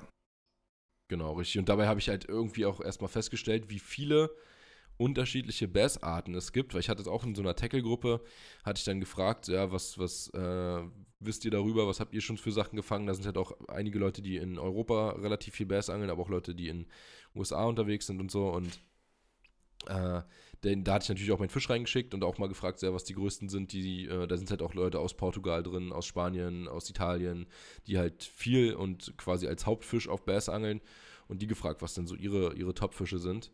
Und die meinten halt, also alles, was Richtung 10-Pounder, Double Digit, irgendwas geht, ist eigentlich quasi nicht, nicht drin. Also irgendwie theoretisch möglich, aber praktisch eigentlich doch nicht, weil also hat noch keiner gefangen wohl in Europa.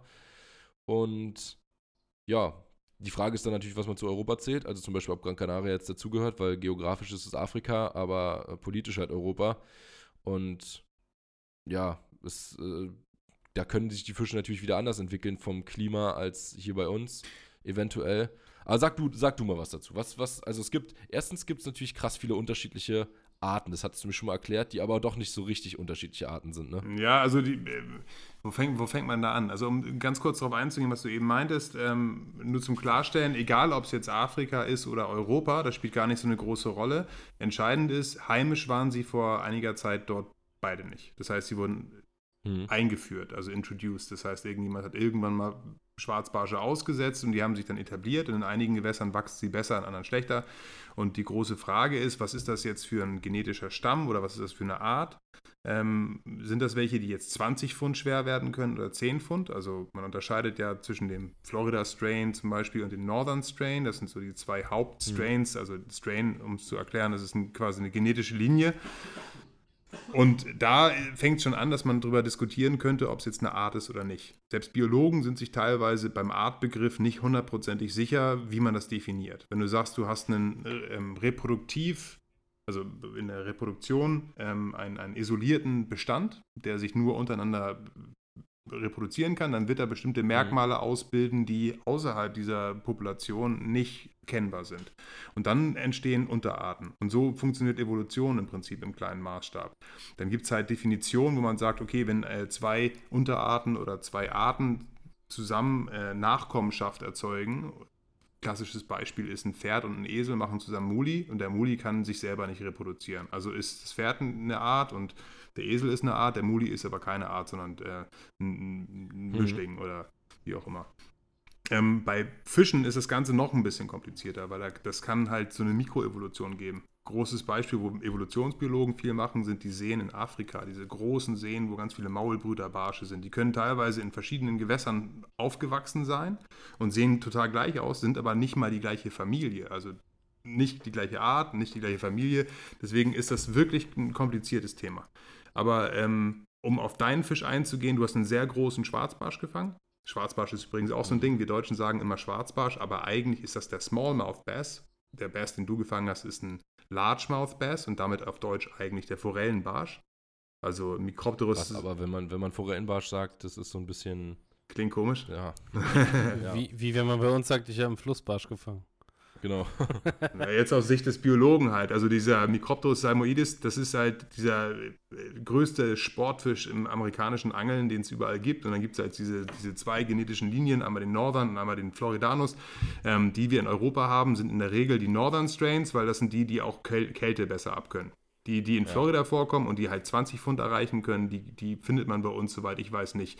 Aber das müsste man genetisch sehr aufwendig untersuchen, was die jetzt für her, also ne, wo die herkommen und, und was die für, mhm. für Vorfahren haben. Aber de facto ist es so, dass selbst dein Fisch ja bei einigen Leuten schon dazu geführt hat, dass sie nicht glauben konnten, dass er wirklich so groß oder so schwer war, weil das wirklich die Grenze dessen ist, was in Europa möglich ist, zumindest scheinbar, weil kein anderer hat jemals nachweislich solche, also nicht viele haben solche großen Bass schon vorgelegt. Also da ist irgendwo die Grenze. So, hm. scheinbar. Und es ist aber trotzdem immer ja. möglich, dass plötzlich ein Fisch auftaucht, der nochmal 20% größer oder schwerer ist. Das ist ja bei Hechten und Sandern auch so. Also wer 1,40 Meter Hecht gefangen hat, das ist auch eine absolute Ausnahme. Obwohl es theoretisch mhm. möglich ist. Ja, oder ja. man hat ja auch schon mal von, von Zandern weit über einen Meter gehört. Ja. Also so Meter sieben oder Meter acht oder keine Ahnung. Irgendwas. Oder Meter 15 bis zu Meter 20. In der Donau zum Beispiel habe ich davon auch schon gehört. Da gibt es auch teilweise Bilder. Ich selber war bei einem Meter fünf schon mal dabei. Ähm, der habe ich leider nicht selber gefangen, Krass. aber das, das ist alles möglich, aber es sind halt Ausnahmefische. Ne? Ja. Und bei, ja, bei diesen Bass-Nummern, da gibt es halt ganz viele Unterarten und einige werden als Art definiert. Da, wie gesagt, streiten sich auch die Biologen, kannst du es wirklich als Art bezeichnen. Übrigens ist es bei Forellen auch ganz ähnlich. Also bei Forellen, da komme ich gleich mal zu, was ist eigentlich eine Art? Also Meerforelle, Bachforelle, Seeforelle. Aber da kommen wir gleich zu, jetzt mal kurz zu Bass. Da gibt es halt diese. Da habe ich auch mal mit Ali schon mal drüber gesprochen. Ja, genau. Eine ganze Weile. Ähm, Eigentlich sind es alles die gleichen, die sich einfach nur den Umständen angepasst haben. Ne? Genau, und das ist bei, bei Salmoniden übrigens fast immer so. Es gibt sowohl bei Lachs auch Landlocked-Populationen, also welche, die nicht ins Meer gehen, sondern die halt gesamtes Leben in, in, in Süßwasser verbringen. Es gibt es bei Saiblingen, also mit den Sea Run-Versionen, dass sie halt in der Nähe des Meeres sind und dann im Meer fressen und zum Leichten wieder zurück ins Süßwasser kommen. Und ähm, schönes Beispiel finde ich immer oder ganz griffig, wenn du dir die Population in Argentinien und Neuseeland anguckst, also die Salmo-Arten sind in, auf der südlichen, südlichen Hemisphäre nicht heimisch. Die sind da eigentlich, kommen da gar nicht vor. Die wurden da eingesetzt in Argentinien und in Neuseeland und haben jetzt eine ganz, ganz tolle Forellenfischerei in Süda Südamerika und auch in Neuseeland. Und da gibt es eben Bin auch selber schon Meerforellen. in den Genuss gekommen. Genau, und da gibt es da gibt's Bachforellen, da gibt es äh, Meerforellen und auch Seeforellen. Je nachdem, was für ein Habitat diese Tiere erschließen, bilden sie eben auch diese entsprechenden Ökoformen. Das sind auf gar keinen Fall andere Arten, sondern die, die passen sich dem entsprechenden äh, Ökosystem oder ihr, dem, dem Umfeld an. Ja. Aber bei den Be- Ich hätte meine als Regenbogener bezeichnet. als Re angefangen haben. Ja, und die gibt es ja auch als, als, Ja, als, als Sea-Run-Version, ne? die, die, die Steelheads, die echten Steelheads, die gibt es dann auch, die, die leben im Meer Ja, oder die, in den hatten, Great die Lakes. hatten so einen richtig lilanen Schimmer da. Ich war in der Nähe vom Lake Taupo, Geil. wenn ihr das was sagt. Und äh, da habe ich äh, schöne, so, die waren alle so um die 40 bis 50. Und äh, es hat auf jeden Fall richtig Laune gemacht. Also da muss ich auch sagen, Steelhead ist äh, einer der geilsten Namen für einen Fisch, den ich, den ich kenne. Auf jeden Steelhead Fall. klingt auf jeden Fall richtig mächtig. Terminator-mäßig, ja. Ja. Aber zu, zu deinen, zu, Okay. ich versuche es nochmal abzuschließen mit, dem Bass, mit der Bass-Frage. Also es gibt verschiedene Arten, die auch wirklich als Arten definiert werden und die von irgendwelchen Bi Biologen mal beschrieben wurden. Ähm, die können aber teilweise mit anderen Schwarzbarscharten oder mit, mit Largemouth Bass-Arten fruchtbare Nachkommen erzeugen und dann wird der andere Biologe vielleicht wieder sagen, es ist keine echte Art, aber es gibt Arten und Unterarten. Und ähm, Spotted Bass zum Beispiel ist eine eigene Art und dann gibt es irgendwie ähm, äh, Floridanus wird teilweise auch als eigene Art gen genannt. Ich glaube, es werden neun offiziell geführt, neun Arten vom, vom, von äh, Micropterus, also dieser Gattung. Gibt es neun unterschiedliche Arten, aber noch eine Handvoll, bei denen man sich nicht so sicher ist. Würdest Okay. du sagen, dass es äh, mit den Holland oder mit den Barschen in Holland auch in die Richtung geht? Oder weil, Also weil ich habe Holland, jetzt nicht. Holland Barsch ist der, ist der äh, die Southern ein- Strain. Nee, aber dass es da auch eine, eine, dass da auch eine Unterart gibt, die einfach, äh, oder liegt es einfach an der Nahrung und an den äh, Nährstoffen, die da im Wasser Nee, sind? ich glaube, das, Dass da, dass da verhältnismäßig so viele äh, Fuffis jetzt kommen, einfach um es trocken zu sagen. Nee, ich glaube, das liegt am ähm, Zurücksetzen der Fische. Also das, ich habe mal was zusammengeschrieben bei Dichter am Fisch, das, das Alter der Fische habe ich es genannt oder Wachstum der Fische, da spreche ich genau darüber, weil alle immer gesagt haben, 40er Barsch, der muss ja 100 Jahre alt sein. Ähm, Habe ich gelesen, hast du auch über Mahis gesprochen Genau, oder geschrieben. genau. Das ist eine Fischart, die ganz, ganz schnell wächst. Und dann gibt es halt Fischarten wie äh, der Orange Ruthy, die, die wachsen extremst langsam. Die brauchen 50 Jahre, um, um, keine Ahnung, 30, 40 Zentimeter zu sein. Und kein Mahi-Mahi wurde jemals gefangen, der älter ist als vier Jahre. Muss man sich mal vorstellen. Wenn ihr mal die Bilder Was das dann für Schiffe sind. ja, ja, genau, genau. Also 20 Kilo können die werden, ne? Und das innerhalb von wenigen Mhm. Jahren. Ähm, bei, bei den Barschen in Holland bin ich mir ziemlich sicher, dass es tatsächlich auch alte Fische sind, ne? die gute Bedingungen haben, aber es sind eigentlich verschiedene Faktoren, die eine Rolle spielen. Genetik ist eine Sache, aber auch Futter, Futterverfügbarkeit und Qualität. Sauerstoffverfügbarkeit haben viele gar nicht auf dem, auf dem Schirm. Sauerstoff spielt für Wachstum eine große Rolle. Temperatur spielt eine große Rolle. Und das ist dann, es muss halt dann günstige Bedingungen ergeben, dass einige Individuen aus so einem Gelege sich dann durchsetzen können und groß und schwer und alt werden. Und ich glaube, das sind einfach Fische, die immer zurückgesetzt werden und viele von denen sind auch schon diverse Male gefangen. Aber bei einem Fuffi bin ich mir sicher, dass er alt ist. Bei einem 40er, der muss gar nicht so alt sein. Also 40 Zentimeter kann ein Barsch auch relativ schnell erreichen. Genauso wie ein Meterhecht relativ schnell ein Meter werden kann. Aber Meter, Was, was meinst du bei, bei den beiden zum Beispiel? Also wann könntest du, was denkst du, wann kann unter Lass, guten uns doch mal, lass uns doch mal schätzen und du kannst ja mal die, die äh, uns dann beurteilen. Was würdest du sagen, Max? Wie lange braucht ein, ein Barsch bei perfekten Bedingungen, um auf 40 zu kommen? Oh, ich glaube, bei richtig guten Bedingungen braucht er dafür so mh, sechs Jahre. Ja, ich hätte jetzt auch so 6, 7 gesagt. Und äh, ein Hecht auf einen Meter würde ich sagen fünf Jahre. Würde Wenn ich er jetzt sagen. zum Beispiel. Hering, Heringe oder so als Futter hat. Ja, ich würde auch denken, im Bodden kannst du Ich- schon so auch ich nach- meine würd mal- ich genauso, meine ich mal würde einfach auch mit sechs angeben. Ich, würd, ich, ich meine mal gehört zu haben, dass ein äh, Hecht auf dem Bodden irgendwie drei Jahre braucht, um 80 zu werden oder sowas. Ja, die wachsen da wohl sein? auf jeden Fall deutlich schneller natürlich Hm. als in Na, so einem aufgrund normalen der, See. der, fettigen, der fettigen Heringe und so, ne? Hm. Biologen immer. Ähm, äh, tatsächlich ist es so, dass unter optimalen Bedingungen so ein, so ein Barsch tatsächlich nach drei, vier Jahren theoretisch die 40 Zentimeter erreichen kann. Edersee ist zum Beispiel ein Gewässer, Ja, wo die, die Barsche schnell wachsen können. Ähm, da ist auch so ein, die Größenspannen bei Barschen im gleichen Alter, so, so eine Grafik habe ich in den Artikel mal geschrieben, ähm, äh, eingebracht. Das ist von der ähm, AG Edersee mit, mit freundlicher äh, Genehmigung zur Verfügung gestellt worden. Das sind also nicht meine Daten. Ähm, bei Hechten ist es auch so, dass, dass Meterhechte bei fünf Jahren möglich sind. Ähm, es kann aber auch zwölf Jahre dauern. Also es ist völlig unterschiedlich. Und tatsächlich, was man immer sagt, äh, große Fische haben die Gene für große Fische, äh, kann man auch nur bedingt so sehen, weil die machen Hunderttausende Nachkommen, man, manchmal Millionen. Und die geben möglichst viele verschiedene Anlagen weiter, damit diese Fische sich an die jeweiligen Bedingungen möglichst gut anpassen können. Ähm, Sagt es nicht, das ist für uns ein Argument für Fische äh, zurücksetzen. Ja, das ist, das, ist auch, das ist auch legitim, weil bestimmte Merkmale werden halt dann erhalten und weitergegeben. Ne? Es, es ist, das krasse Gegenteil ist eigentlich ähm, auch ganz prominent.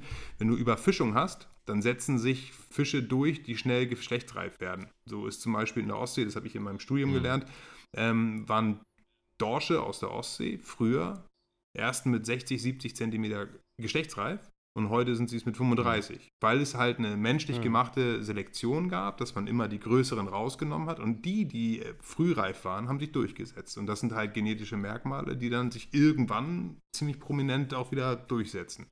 Ähm, ja. das, das, das ist. Gibt es überhaupt noch Dorsche in der Ostsee? Ich, ich hoffe ja.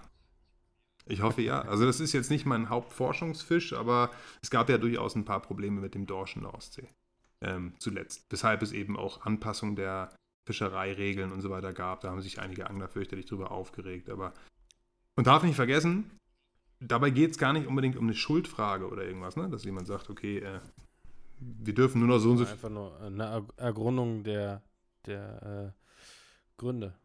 Ergründung der Gründe. Ja, genau. Also die, dieses, diese, dieses Backlimit hat viele aufgeregt. Dann hieß es, dann lohnt es sich ja gar nicht mehr und keine Ahnung.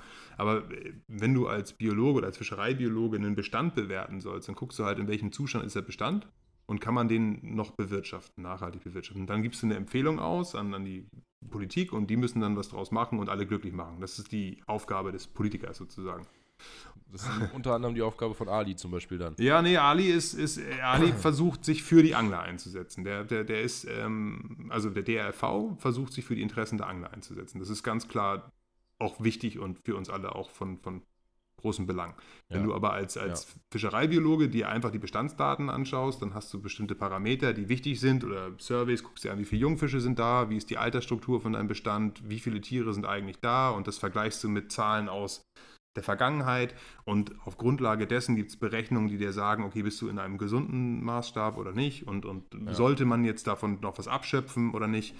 Und beim Dorsch in der Ostsee ist es halt so, dass die ähm, Fischerei abgenommen hat die letzten Jahrzehnte. Also die, die, die Fischereiintensität, ja, ja, die Fischereiintensität der Berufsfischerei und, und, und des, des Aufwands von Fischern ist, ist weniger geworden während Angelfischerei zum Beispiel gewachsen ist, wenn auch nicht so steil, wie die, wie die Berufsfischerei abgenommen hat. Und jetzt ist man irgendwann, so ist es zumindest Ergebnis der Studie von, vom Thünen-Institut, auf, auf ähnlichem Niveau, wo man denkt, okay, Angler nehmen genauso viele Dorsche aus der Ostsee wie ähm, Berufsfischer. Wart ihr schon mal Dorschangeln so vor Rügen irgendwie vom, vom Boot? Habt ihr schon mal sowas mitgemacht? Ja, ja. Hm. Also aber vom nicht, kleinen aber Boot, vor, nicht, nicht vor Warnemünde. Und habt ihr, habt ihr gut gefangen?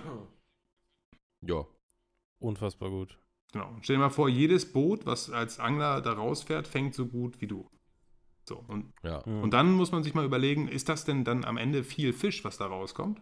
Und kann das mithalten mit, den, mit der kommerziellen Fischerei? Und viele Angler haben die Vorstellung, dass diese kommerzielle Fischerei diese Fabrikschiffe sind, die, die hunderte Tonnen raus und sowas gibt es in der mhm. Form in der Ostsee nicht. Also diese Ne, normalerweise ist die Ostsee-Dorschfischerei. Trawler, die man irgendwo aus der, aus der Nordsee kennt oder so. Ja, oder äh, aus dem, aus dem äh, Pazifik, ne? Oder Indopazifik oder ja. so. Das, das hast du in der Ostsee in der Regel nicht. Also hast du nicht. Äh, ich meine auch gar nicht Nordsee, sondern Atlantik, also zum Beispiel vor Norwegen. Genau, da, da sind schon größere Schiffe unterwegs. Aber ähm, unterm Strich wollte ich damit nur zum, zum Ausdruck bringen, dass es für uns immer schwierig ist, zu akzeptieren, wenn wir als Angler eingeschränkt werden. Und die, die Bewertung oder die Empfehlung an die, an die Politik ist dann in der Regel nur basierend auf den Bestandsparametern. Und dann sagen die Angler immer, nee, nee, aber Schuld ist der Kormoran oder Schuld ist die Berufsfischerei, was, was vielleicht sogar stimmen mhm. mag, aber das wird in dem Moment gar nicht bewertet. Es ist erstmal nur, guckt man auf den Bestand und dann guckt man, was für eine, wie sollte man diesen Bestand jetzt be behandeln.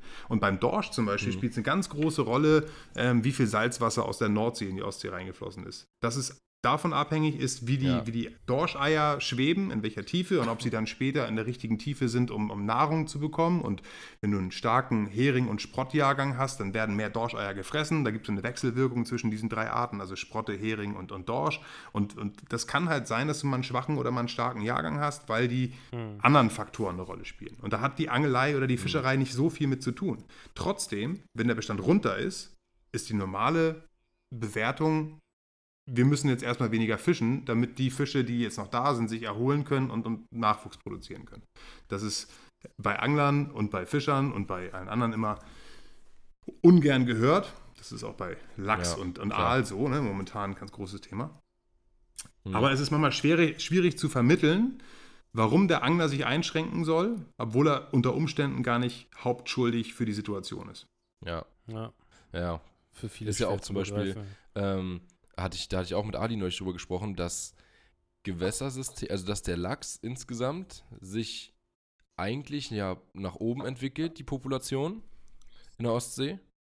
Und du trotzdem jetzt Verbote bekommst, was aber gar nicht damit zusammenhängt, dass die Population im Gesamten jetzt schlechter wurde oder so und man da jetzt eingreifen muss, sondern dass es damit zusammenhängt, dass in einzelnen Flusssystemen zum Beispiel die Lachse nicht mehr so zurückkamen, wo sie, äh, wie sie eigentlich zurückkommen sollten und dass zum Beispiel auch die Schweden vor allem, glaube ich, und denen, ne, äh, sagen ja, wir machen hier krass teure, riesige, aufwendige Lachszuchtprogramme und da ihr Troller, ihr äh, fangt die Dinger da weg in, in Deutschland vor der Ost, äh, in der Ostseeküste. Und, äh, nee, vor der deutschen Ostseeküste, so. Jetzt habe ich es hab richtig zusammengebracht. Ja, Leute, es ist 23.23 Uhr. ähm, und ja, das ist dann, wie gesagt, obwohl die Population sich eigentlich in Anführungszeichen gut, also zumindest nach oben irgendwie entwickelt, ähm, dass es dann trotzdem Einschränkungen gibt. Klar, also das, das erste Problem ist, die Fische, die wir als Deutsche vor Rügen oder vor der deutschen Küste fangen, sind in der Regel keine deutschen Fische. So, in der Ostsee Ja, haben wir ein, genau. ein Becken, ein, ein, ich nenne es jetzt mal hier so, so eine Badewanne, und da sind Fische aus verschiedensten Ländern. Also das heißt, die sind woanders geboren. Arkona-Becken meinst du, oder? Bitte? Arkona-Becken heißt es, oder? Ja, und Bornholmbecken und so weiter. Und auch vom äh, Danziger Becken gibt es Lachs und da wird halt, wurde zeitweise richtig gut gefangen. Und das sind teilweise Fische aus Finnland, teilweise Fische aus Dänemark, teilweise Fische aus Norwegen. Also Norwegen weniger, weil das äh, auf der anderen Seite ist, aber äh, Müssen außen Ja, genau. Aber da, auch selbst das ist möglich. Und ich bin auch in, einer, in dieser Arbeitsgruppe, wo es um den nordlandischen Lachs geht, also eine internationale Arbeitsgruppe von Wissenschaftlern, wo wir solche Sachen auch besprechen. Und tatsächlich ist es so, dass weltweit der Trend für wild gefangene Lachse äh, ganz übel ist, also wirklich abnehmend. Also die, die, die Population oder die Bestände entwickeln sich leider schlecht und ähm, es gibt verschiedene Faktoren, woran es liegen kann. Ähnlich auch wieder wie beim Aal werden da verschiedene Sachen diskutiert, die damit reinspielen. Ähm, in der Ostsee ist es nun ein Sonderfall, weil das so ein bisschen isoliert ist von dem restlichen ähm, Bestand des nordatlantischen Lachses. Aber ich kann nur sagen, dass meine Kollegen, mit denen ich da zusammenarbeite, ähm, da auch immer ein Auge drauf haben. Was wird da eigentlich gefangen? Wie viel wird da gefangen? Und, und ich kann nicht beantworten, ob das jetzt wirklich äh, einen großen Einfluss auf die Reproduktion der Fische hat. Wir müssen überlegen, diese Lachse haben ja ganz andere Probleme. Die Gewässer sind verbaut. Ne? Du, hast, du hast Querbauwerke überall, die Ja. haben keine Laichhabitate. Teilweise Mhm. sind die Gewässer hoch belastet durch Schadstoffe etc. pp. Die können gar nicht mehr zu ihren Laichstätten aufsteigen und sich erfolgreich reproduzieren. Und ähm, das sind halt auch wahnsinnig große Probleme, die wir überall haben. Dazu gibt es irgendwie eine, eine marine Mortalität, also Sterblichkeit, die wir gar nicht ergründen können. Das heißt, es, es wandern Fische ab als, als junge Lachse aus dem Fluss ins Meer und kommen nicht wieder zurück. Und bis heute weiß keiner so richtig, woran es liegen könnte. Ja, aber ähm, prinzipiell trotzdem, obwohl der Bestand, ich sag mal, zumindest nicht, ich weiß nicht, ich hatte es eigentlich so verstanden, dass er besser wird in der Ostsee, äh, aber er wird zumindest nicht schlechter, jetzt gravierend.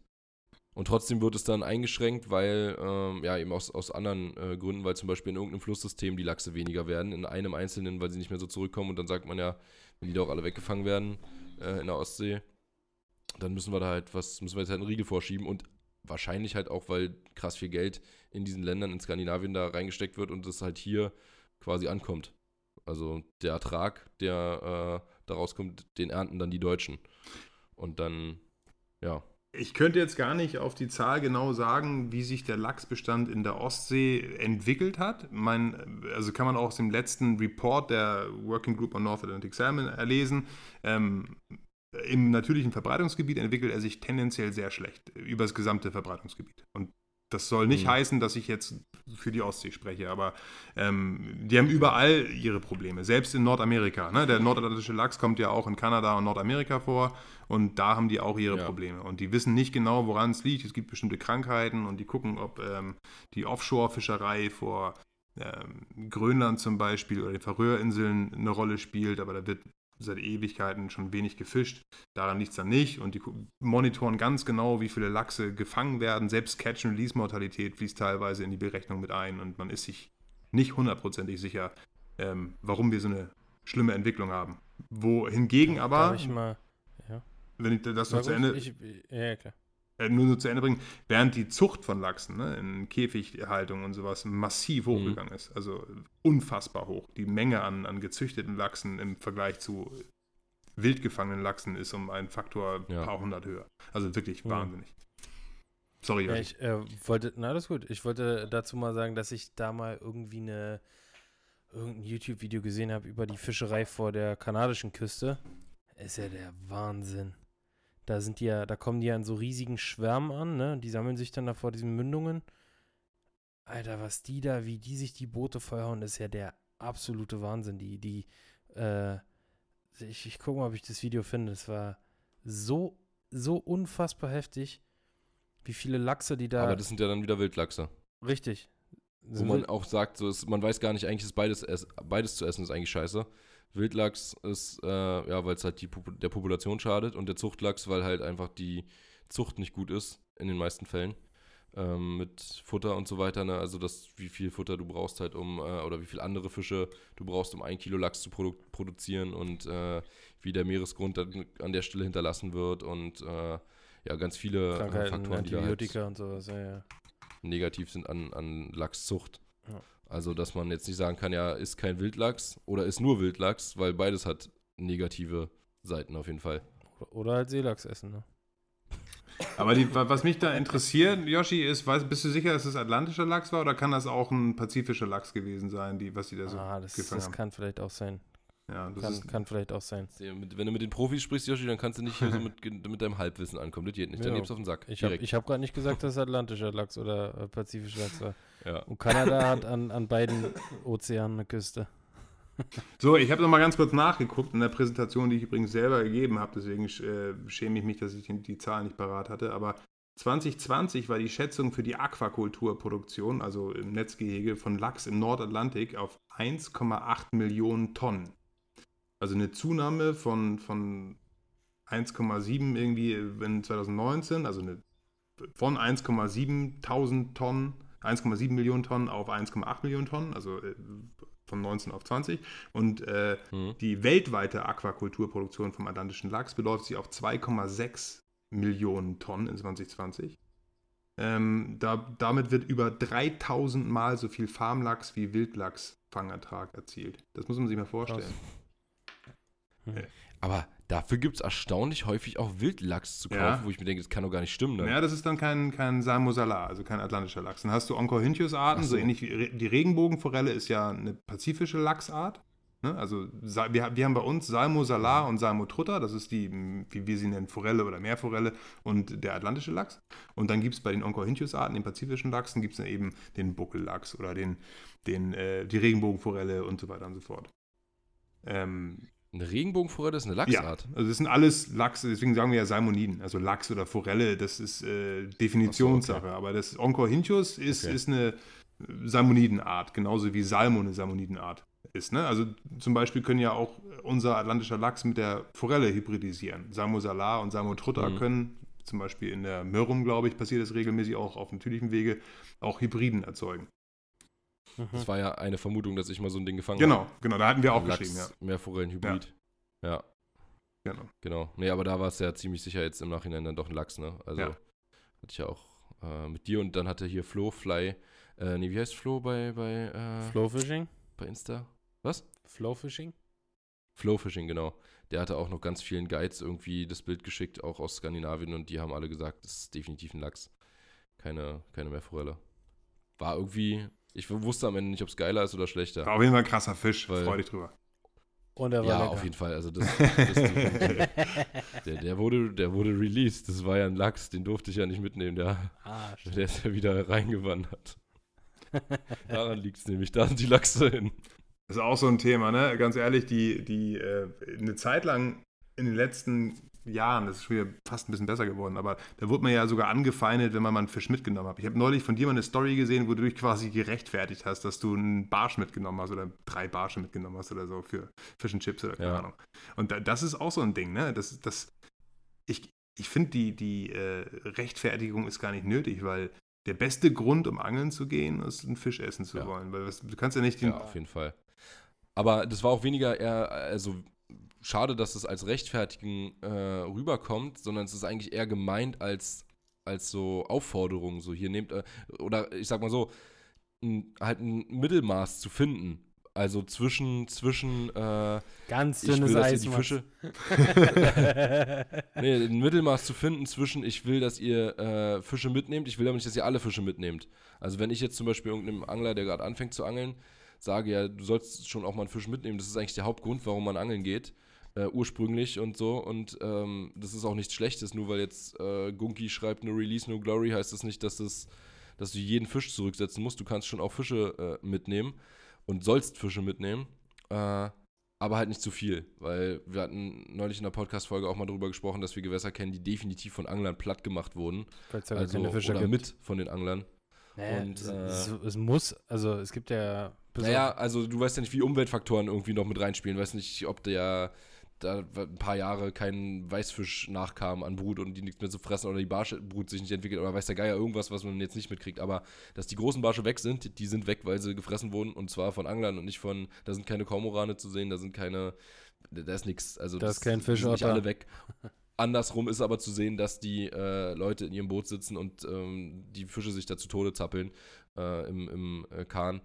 Und äh, ja, die, die halt alle mitnehmen. Also da hat man es eindeutig gemerkt, dass es an den Anglern lag. Ja. Und da müssen wir natürlich auch als ja, Influencer, die irgendwie, wie der Name ja schon sagt, Einfluss nehmen, äh, dass wir den Leuten und vor allem den jüngeren Leuten, die da vielleicht noch nicht so genau wissen, wie sie sich zu verhalten haben, sagen, ja, es ist richtig und wichtig, Fische mitzunehmen, weil das halt eigentlich der ursprüngliche Grund des Angelns ist, aber eben nicht zu viel, sondern in Und es ist Maßen. halt auch einfach geil, selbstgefangenen Fisch zu essen.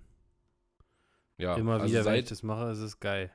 Schmeckt einfach verdammt gut. wirklich seit Seaspiracy nochmal extrem äh, esse ich auch keinen nicht selbstgefangenen Fisch mehr. Habe ich vorher schon sehr wenig, aber seitdem nochmal noch mal mehr. Und auch heute zum Beispiel in Warnemünde habe ich den Leuten gesagt, ja, nee, ich bin jetzt zwar kein Vegetarier, aber äh, bei Fischen, da passe ich auf. also da, äh, nee, obwohl ich auch bei, bei Fleisch ne- auch mittlerweile sehr darauf achte und dann lieber weniger Fleisch esse und dafür das Richtige. Aber äh, bei Fischen definitiv, so, wenn man selber Angler ist, dann ist es für mich echt der größte Schwachsinn, Boah, Fische ich- zu kaufen, statt ich selber könnte, welche ich könnte mitzunehmen, es, weil man sagt, ich ja, ich könnte will es sehr. nicht übers Herz bringen, mir in einer Gaststätte irgendein Zanderfilet zu bestellen. Könnte ich nicht. Ich, gu- ich Nee, gucke auch, also wenn ich in der Familie bin und wenn sich meine Oma einen Zander bestellt, dann gucke ich die auch so, Oma, das hast du gerade nicht bestellt. Sag doch was. Ja, aber bei mir kommt dann die Antwort, bei mir kommt dann die Antwort, ja, du bringst ja keinen du mit. bringst ja kein mit, ja. Ja, Ja, wenn es ein, stimmt auch. ein Wenn es ein bisschen. Restaurant ist, wo derjenige besser kochen kann als man selber, dann bin ich auch gerne bereit, mal einen Sander zu, zu bestellen. Aber wo, wo es mir aus dem Gesicht fällt, ist die Tatsache, dass ich in Foren, das ist schon ein paar Jahre her, teilweise gelesen habe, dass Leute meinen, ja, wenn der Fisch des Todes verdammt ist, also wenn du jetzt zum Beispiel die Kiem zerballert hast und der blutet stark und Zander sind da sehr viel empfindlicher als Hechter, aber man, man, man merkt ja, ob der Fisch abtauchen will oder nicht. Ne? Also wenn du so einen Fisch releasen willst, in Holland, wo es erlaubt ist, ähm, und der, dem geht es jetzt nicht besonders gut, ähm, da muss man halt, äh, weiß ich nicht, auch manchmal überlegen, äh, was, was tue ich jetzt. In Deutschland gibt es einige Gewässer, wo mittlerweile in ähm, Küchenmaßen so eingeführt ist. Ich, ich habe ein Problem damit, wenn du Fische zurücksetzt, von denen du weißt, dass sie es nicht überleben können. Und da bin ich ein Ja. Ja, das sowieso. Advokat davon Super zu sagen, dann, dann führe ihn einer vernünftigen Verwendung zu, bevor er vergammelt auf dem Gewässergrund oder so. Weil er, du, du tust dem Gewässer jetzt kein, die meisten Gewässer brauchen die Nährstoffe nicht so, wie, wie das Argument war, was ich damals gelesen habe. Das ist Quatsch. Genau, das ist ja auch ein Argument, du entnimmst keine Biomasse, wenn du den Fisch quasi tot wieder zurückwirfst. Also irgendwas frisst den und das wird dann wieder von irgendwas gefressen und Ja, wir, wir, le wir leben in einem stark eutrophierten, äh, also in, einem Syst in, Syst in Deutschland, wo die meisten Gewässer relativ gut eutrophiert sind und, und wo genügend Nährstoffe im Wasser drin sind, dass wir uns darüber keine Sorgen machen müssen. Ja. Ja, nee, das ist auf. Also kann ich dir übrigens sagen an der Stelle, dass damals, als wir auf Aals waren, da haben wir auch uns darüber unterhalten, über ähm, Catch and Release und äh, mitnehmen, zurücksetzen und so weiter. Und ich habe seitdem, also das hat auf jeden Fall dazu beigetragen, was du gesagt hast, dazu beigetragen, was ich danach ähm, für mich so, wie ich selber gehandelt habe und wie ich es auch nach außen getragen habe. Zum Beispiel habe ich, ich weiß gar nicht, ob ich das da auch erwähnt habe, ich habe mal ein Video gemacht über Catch and Release und da habe ich auch genau das gesagt. Zum Beispiel ein Fisch, der verletzt ist, nehme ich immer mit. Und da ich sowieso häufiger Fische habe, die sich verletzen, äh, nehme ich auch schon alleine deswegen relativ häufig einen Fisch mit und muss gar nicht unbedingt einen, der fit ist, äh, noch zusätzlich nehmen. Und ich weiß gar nicht, ob ich da auch erwähnt hatte, dass ich das auch von, von dir habe. Auf jeden Fall weiß ich, dass ich von dir hatte, äh, diesen, diese Aussage, dass Fische keine Schmerzen spüren, ist die eine Frage. Was sie aber auf jeden Fall spüren, irgendwie in irgendeiner Form ist Stress. Und wenn du sie fragen würdest, ob sie gefangen werden wollen oder nicht, dann würden sie Nein sagen, wenn sie könnten. Also, so. Und das hast du irgendwann mal gesagt und hast gesagt, aber trotzdem hat ja der Angler so viele andere positive, äh, bringt er so viel, also das Angeln an sich bringt dem Angler viele positive ähm, Aspekte mit und äh, das, das Angeln auch für die Umwelt und Natur oder die Angler, ähm, die ja halt angeln gehen, um eben nicht auch nur jeden, also nicht aus, ausschließlich mit dem Grund, jeden Fisch, den sie fangen, zu verwerten. Die machen ja trotzdem noch so viel Positives und das überwiegt dann über den Stress, den man vielleicht einem Fisch zu, äh, ja, den, den Fisch erleidet, äh, wenn man ihn fängt und wieder zurücksetzt. Und da muss man sich aber halt drüber im Klaren sein. Und wenn man das nicht will, wenn man das, ja, wenn man sagt, ich, ich will nicht, dass der Fisch jetzt hier irgendwie Stress hat, dann kann ich halt auch nicht, dann, dann darf ich nicht angeln. Also dann äh, es ist, musst du musst es sein lassen. war für mich schon immer so eine Ethikdiskussion. Das ist eine, eine philosophische Fragestellung, die ich als, als Naturwissenschaftler erstmal nicht beantworten kann. Kann der Fisch einen Reiz wahrnehmen, also diese Nozizeption, ob er, ob er den Haken in seinem Maul wahrnimmt, wenn er das Gewebe durchbricht? Ja. Das, sind, das ist innerviert. Das sind Nerven, die nehmen wahr, wenn da irgendwas passiert. Kann der Fisch das so verarbeiten wie wir?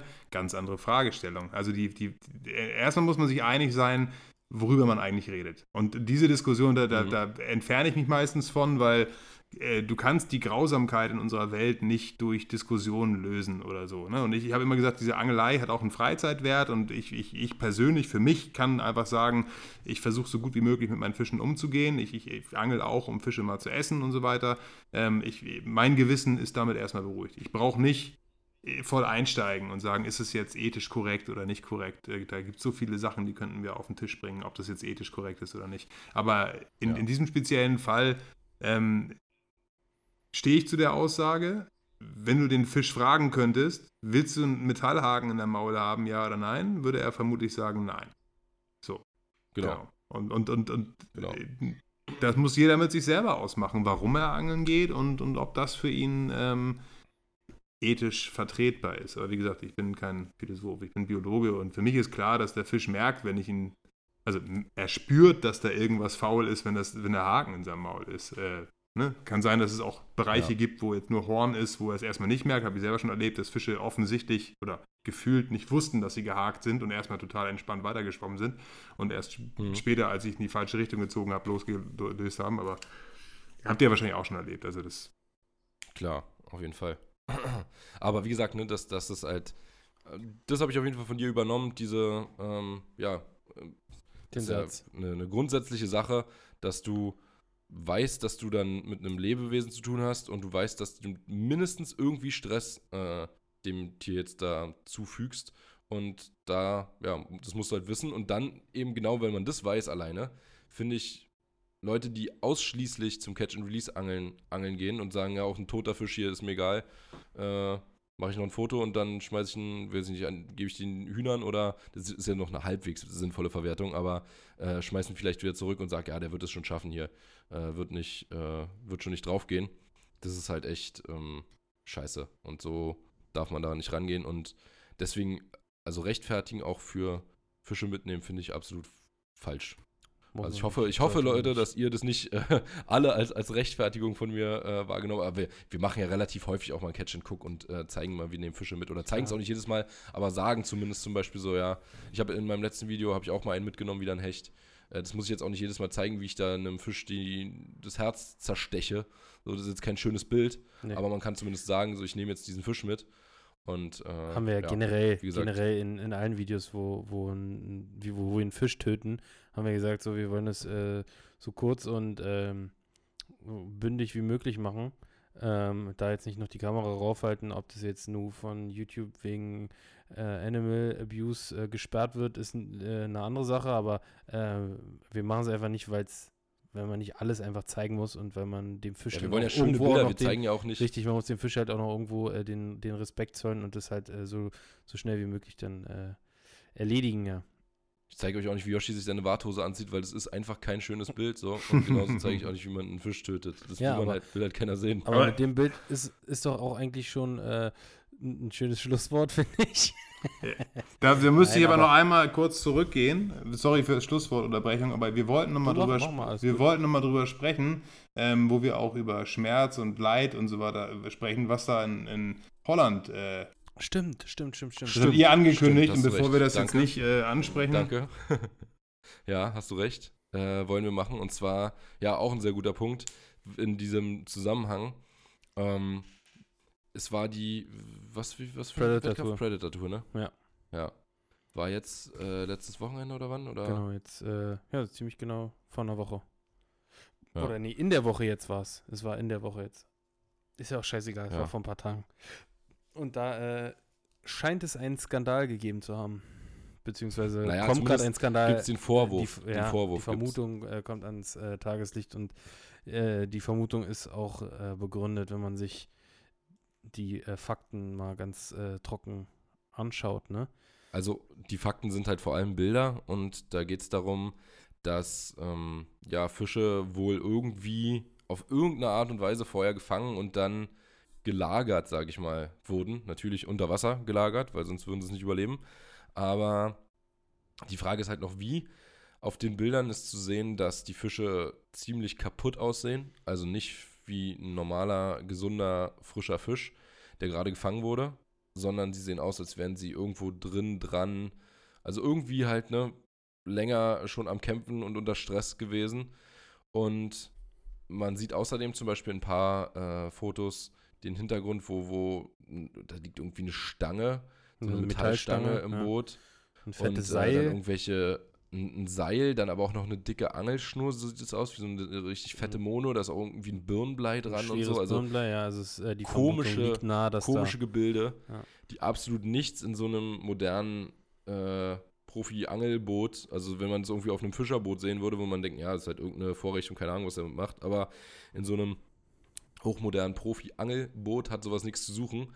Und da, ja, gab es dann eben die Vermutung, dass die halt unter Wasser wahrscheinlich befestigt wurden. Das ist jetzt auch nicht das erste Mal, dass sowas vermutet wird, sondern es gab es auch schon bei anderen Wettkämpfen. auch in den USA. und Bei den großen Bass-Wettkämpfen gab es schon angebundene Fische. Ja, Echt? ja, das ist schon mal rausgekommen. Krass. Da wurden Fische gefunden. Ach stimmt, da war, das hattest du mir erzählt. Dieser eine Typ, der dann ähm, da überführt wurde, der immer in einem See krass große Bass gefangen hat. Ja, ne? und es ist Auf seinem Hausgewässer oder sogar bei den, ich weiß nicht, ob es Bassmaster war, aber irgendwie so ein großes Turnier, renommiertes Turnier, da wurden auch schon äh, Leute irgendwie erwischt, die die Fische angebunden hatten. Also in diesem Fall geht es darum, dass die Sieger ähm, große Fische gefangen haben an den Tagen, wo sie niemanden mit an Bord hatten. Und die haben letztes Jahr schon die gewonnen. haben, man muss dazu sagen, dass, dass die, die Plätze oder die Platzierung 1 bis 10 immer einen Marshall mit an Bord bekommen. Und äh, nach Tag 1, es geht über drei Tage nach Tag 1, waren sie nicht in den Top 10 und hatten somit keinen Marshall mehr an Bord. Und an diesem Tag kamen dann ähm, überraschenderweise die ganzen großen Fische, was ja auch sein kann, aber die sahen halt sehr, sehr komisch aus. Ja, ich kann natürlich nichts dazu sagen, weil ich, weil ich nicht da war und am Ende, um ehrlich zu sein, interessiert es mich jetzt auch nicht so sehr. Aber was ich sagen kann, ist, Freunde, äh, die mir die Bilder zukommen, haben zukommen lassen, haben mir halt Fische gezeigt, bei denen die Schwanzflossen und die Brustflossen ausgefranst waren, wo teilweise so, so blutunterlaufende Schuppen und abstehende Schuppen waren. Also die sahen halt echt wirklich schlecht aus. Und wenn du dir sonst Fische anguckst von, von dem Turnier, die gefangen wurden, frisch, die sehen immer, die sehen alle besser aus. Und diese Gewinner von dem Stellt Turnier, halt auch kein, kein Fisch, stellt auch die Flossen auf und ja, die sehen ganz, sehen wirklich schlechter Zustand. runtergerockt. Ja, genau. Und dann kam noch dieses Ding, dass auf dem einen Bild im Hintergrund irgendwie ein Bleigewicht, eine Schnur und eine Stange zu sehen ist. Und da kam halt die Mutmaßung, es könnte ja sein, dass die geschummelt haben und die Fische angebunden haben. Und das ist jetzt das Genau. groß in Diskussion und im Gespräch. Und ähm, ja, Was man auch noch sagen muss, dass der, dass der eine von den beiden äh, auch Berufsfischer ist, ne? Ja, also da, Das kommt auch noch dazu. da mag ich gar nicht so viel zu sagen, weil ich mich nicht, ich kenne die nicht, ich kenne, ich möchte mich da gar nicht zu äußern und, und, und, und ich war nicht bei dem Turnier dabei und so. Was ich aber sagen kann, ist, wenn ich die Fische sehe, die Fische sehen auf jeden Fall nicht gut aus. Und die meisten anderen Fangfotos von dem Turnier, die ich gesehen habe, von meinen Freunden, die mitgefischt haben, da sahen die Fische besser aus. Also es war jetzt nicht normal, dass in dem Gewässer überall nur schlecht aussehende Fische rumschwimmen. Das kann ich sagen. Hm. Also ich muss auch sagen, normalerweise, wenn ich nicht dabei war, die Leute nicht kenne, die Umstände nicht kenne und so weiter, würde ich auch mich ungern weit aus dem Fenster lehnen und irgendwelche Behauptungen aufstellen. Ich Ja, muss selber schon vorsichtig von einer sein, dass man da halt jemandem von nicht was unterstellt. Ne? ja, ich habe es schon von der anderen Seite erlebt und es gibt teilweise einfache Begründungen. Äh, haben wir vorhin schon drüber gesprochen, über den Bass zum Beispiel, äh, wo einem dann unterstellt wird, der ist nicht, ist nicht echt und so. Und äh, auch in dem Fall geht es ja quasi darum, dass man das unterstellt wird, die Fänge wären nicht echt. Aber was man sagen kann, ohne das jetzt ähm, speziell auf die Leute, denen es jetzt vorgeworfen wird, äh, weil, wir, wie gesagt, da jetzt nicht so einen krassen Einblick drin haben. Aber was man da sagen kann, im Allgemeinen ist es einfach mal widerlich, wenn jemand sowas macht. Also dieses Fischwohl oder Tierwohl so krass weit unter sein eigenes Ego zu stellen und es sind jetzt auch nicht so, gewinnst da nicht einmal und hast dann ausgesorgt, irgendwie wie in den USA, wo du eine Million gewinnst, wenn du die Bassmasters holst oder so, sondern es ist wirklich, da kann man auch Robert Mark Lehmann ganz äh, wunderbar zitieren, absolutes Ego-Geficke, mehr nicht. Ja. Und ja, wer sowas macht und das nötig hat, um da so ein scheiß Turnier zu gewinnen, wenn man nicht gut genug angelt dafür, äh, das zu gewinnen und es dann trotzdem irgendwie schaffen muss, das ist so lächerlich und so widerlich eigentlich, vor allem, dass man, wie gesagt, die Tiere dafür halt so krass quält, die halt so auf, kaputt auf aus. alle anderen Angler äh, nach, nach außen hin einfach Ey, so ein unfassbar, unfassbar schlechtes Licht. ist so ein schwarzer Tag eigentlich für, für die ganzen Sport, wenn, wenn sowas stimmen sollte, wenn jemand sowas macht, weil alles, alles wofür man sich halt, so- richtig, weil alles, wofür man sich äh, bemüht, äh, die Angler in ein besseres äh, Licht zu rücken, ist äh, bei so einer Sache ganz schnell hinfällig und wird ganz schnell verallgemeinert, glaube ich, ne, dass da halt, ähm, ja. Res also Und ich, Respekt, vor der, Res Respekt vor der Kreatur ist, glaube ich, das Wichtigste, wenn wir überlegen, dass wir mit lebenden Tieren ähm, hantieren. Ne? Und das, wenn, wenn, wenn das wirklich realistisch ist, dass in Turnieren oder auch beim, im Alltag Fische angebunden und, und derartig behandelt werden, dann sind wir auf dem falschen Pfad. Das ist auch nicht zu rechtfertigen und da kannst du auch nicht sagen, mein, mein Freizeitwert und mein Hobby ist aber mehr wert als, äh, als das. Das geht halt nicht. Und ähm, daher kann ich die Empörung verstehen. Ich bin aber bei euch, man sollte immer vorsichtig sein, wie man sie äußert, weil wir wissen nicht genau, ob das wirklich stimmt. Und du, ich habe auch schon zerrockte Fische gefangen, es ist durchaus möglich, zerrockte Fische zu fangen. Ähm, das ist kein Beweis dafür, dass da geschummelt wurde. Ähm, Mhm. ja. Genau. Ist kein Beweis, aber es sieht halt nicht so schön aus und also es sieht aus, als wäre da irgendwas äh, mit den Fischen nicht in Ordnung. Und wie gesagt, man kann nur sagen, dass das auf jeden Fall nicht die richtige Art ist. Und also wenn ihr darüber nachdenken solltet, egal ob die Fische, nee, dann, dann doch lieber die Fische einfrieren und die gefrorenen Fische dann, äh. Ist auf jeden Fall die, Gab's ja auch die schon. bess- bessere Variante. Gab es ja auch schon und dann ja, kannst du danach noch verwerten, aber nicht. Obwohl, so ein im Ganzen eingefrorener Fisch ist auch immer nicht so geil war. Wenn der schon so mit Eingeweiden und so noch durchfriert, ist auch nicht so gut. Sollte man vorher eigentlich ausnehmen. Habe ich auch schon mal ein Meme gesehen, da, da haben doch irgendwelche Leute mal einen toten Barsch oder sowas irgendwo eingereicht. Das, äh, ja, Ja, ja. ja. das ist. Mann, Das war auch bei so einem, bei so einem Wettkampf. Ja. Mann, ey. Ah, ja. Aber, Team Captain Iglo war das. aber da halten wir uns ja zum Glück von fern, meine Lieben. Definitiv. Respekt Davon vor der Kreatur, Leute. definitiv. Und das sind auf jeden Fall auch unsere letzten Worte von uns an euch. Oberstes Ich glaub, Gebot das beim ist- Angeln. Die längste Folge geworden, die wir bisher aufgezeichnet haben. Und ich habe es mir schon fast gedacht. Und wir haben noch nicht mal über alles gesprochen. Nee. Ich würde Marco am liebsten nochmal irgendwann äh, in den Podcast holen. Ich bin, schon, ich bin schon sowieso erkältet, aber jetzt schon heiser vom Gelaber. Ich habe mich heute ein Äh, bisschen zurückgehalten. Aber, Ja, ich höre ja, ich fand ich hör mich auch sehr sehr, ich hör, interessant, was du ich höre mich halt auch selber so gerne reden. Nein, ich, bin- ich bin halt ein Laber, eine Laberbacke. Ich entschuldige mich bei allen, die, die das auf den Sack geht, aber ich. Du, Äh, das ist ist für mein Podcast aber genau richtig. schön. Wollte ich gerade sagen, das ist genau das, was man im Podcast braucht. Und Ali ist auch so eine Laberbacke und deswegen ist der auch genau der Richtige für einen Podcast. Da kann man sich eigentlich einfach nur zurücklehnen und sagen: Hier, Ali, zwei Themen, du kannst jetzt einen Monolog halten, zwei Stunden, drei Stunden, ist egal. Aber Maxi, Ja, tu das mir kann einen Ali Gefallen, auch. lass uns bitte nicht um äh, 21.30 Uhr bzw. 22 Uhr anfangen. Einfach mal 18 Uhr machen, okay? Mit Ali machen wir ein bisschen früher. Super. Marco, vielen, vielen Dank, ähm, äh, dass du dir die Zeit genommen hast. Äh, Leute, schaut ähm, mal bei Marco Tightliner auf Instagram vorbei. Lasst doch mal bei seinen tollen Fischen, die zum großen Teil mit der Fliege gefangen wurden, einfach mal einen Doppelklick da. Und ja, wir hören Ja, von uns, mir äh, natürlich auch. sagen, in der nächsten Folge.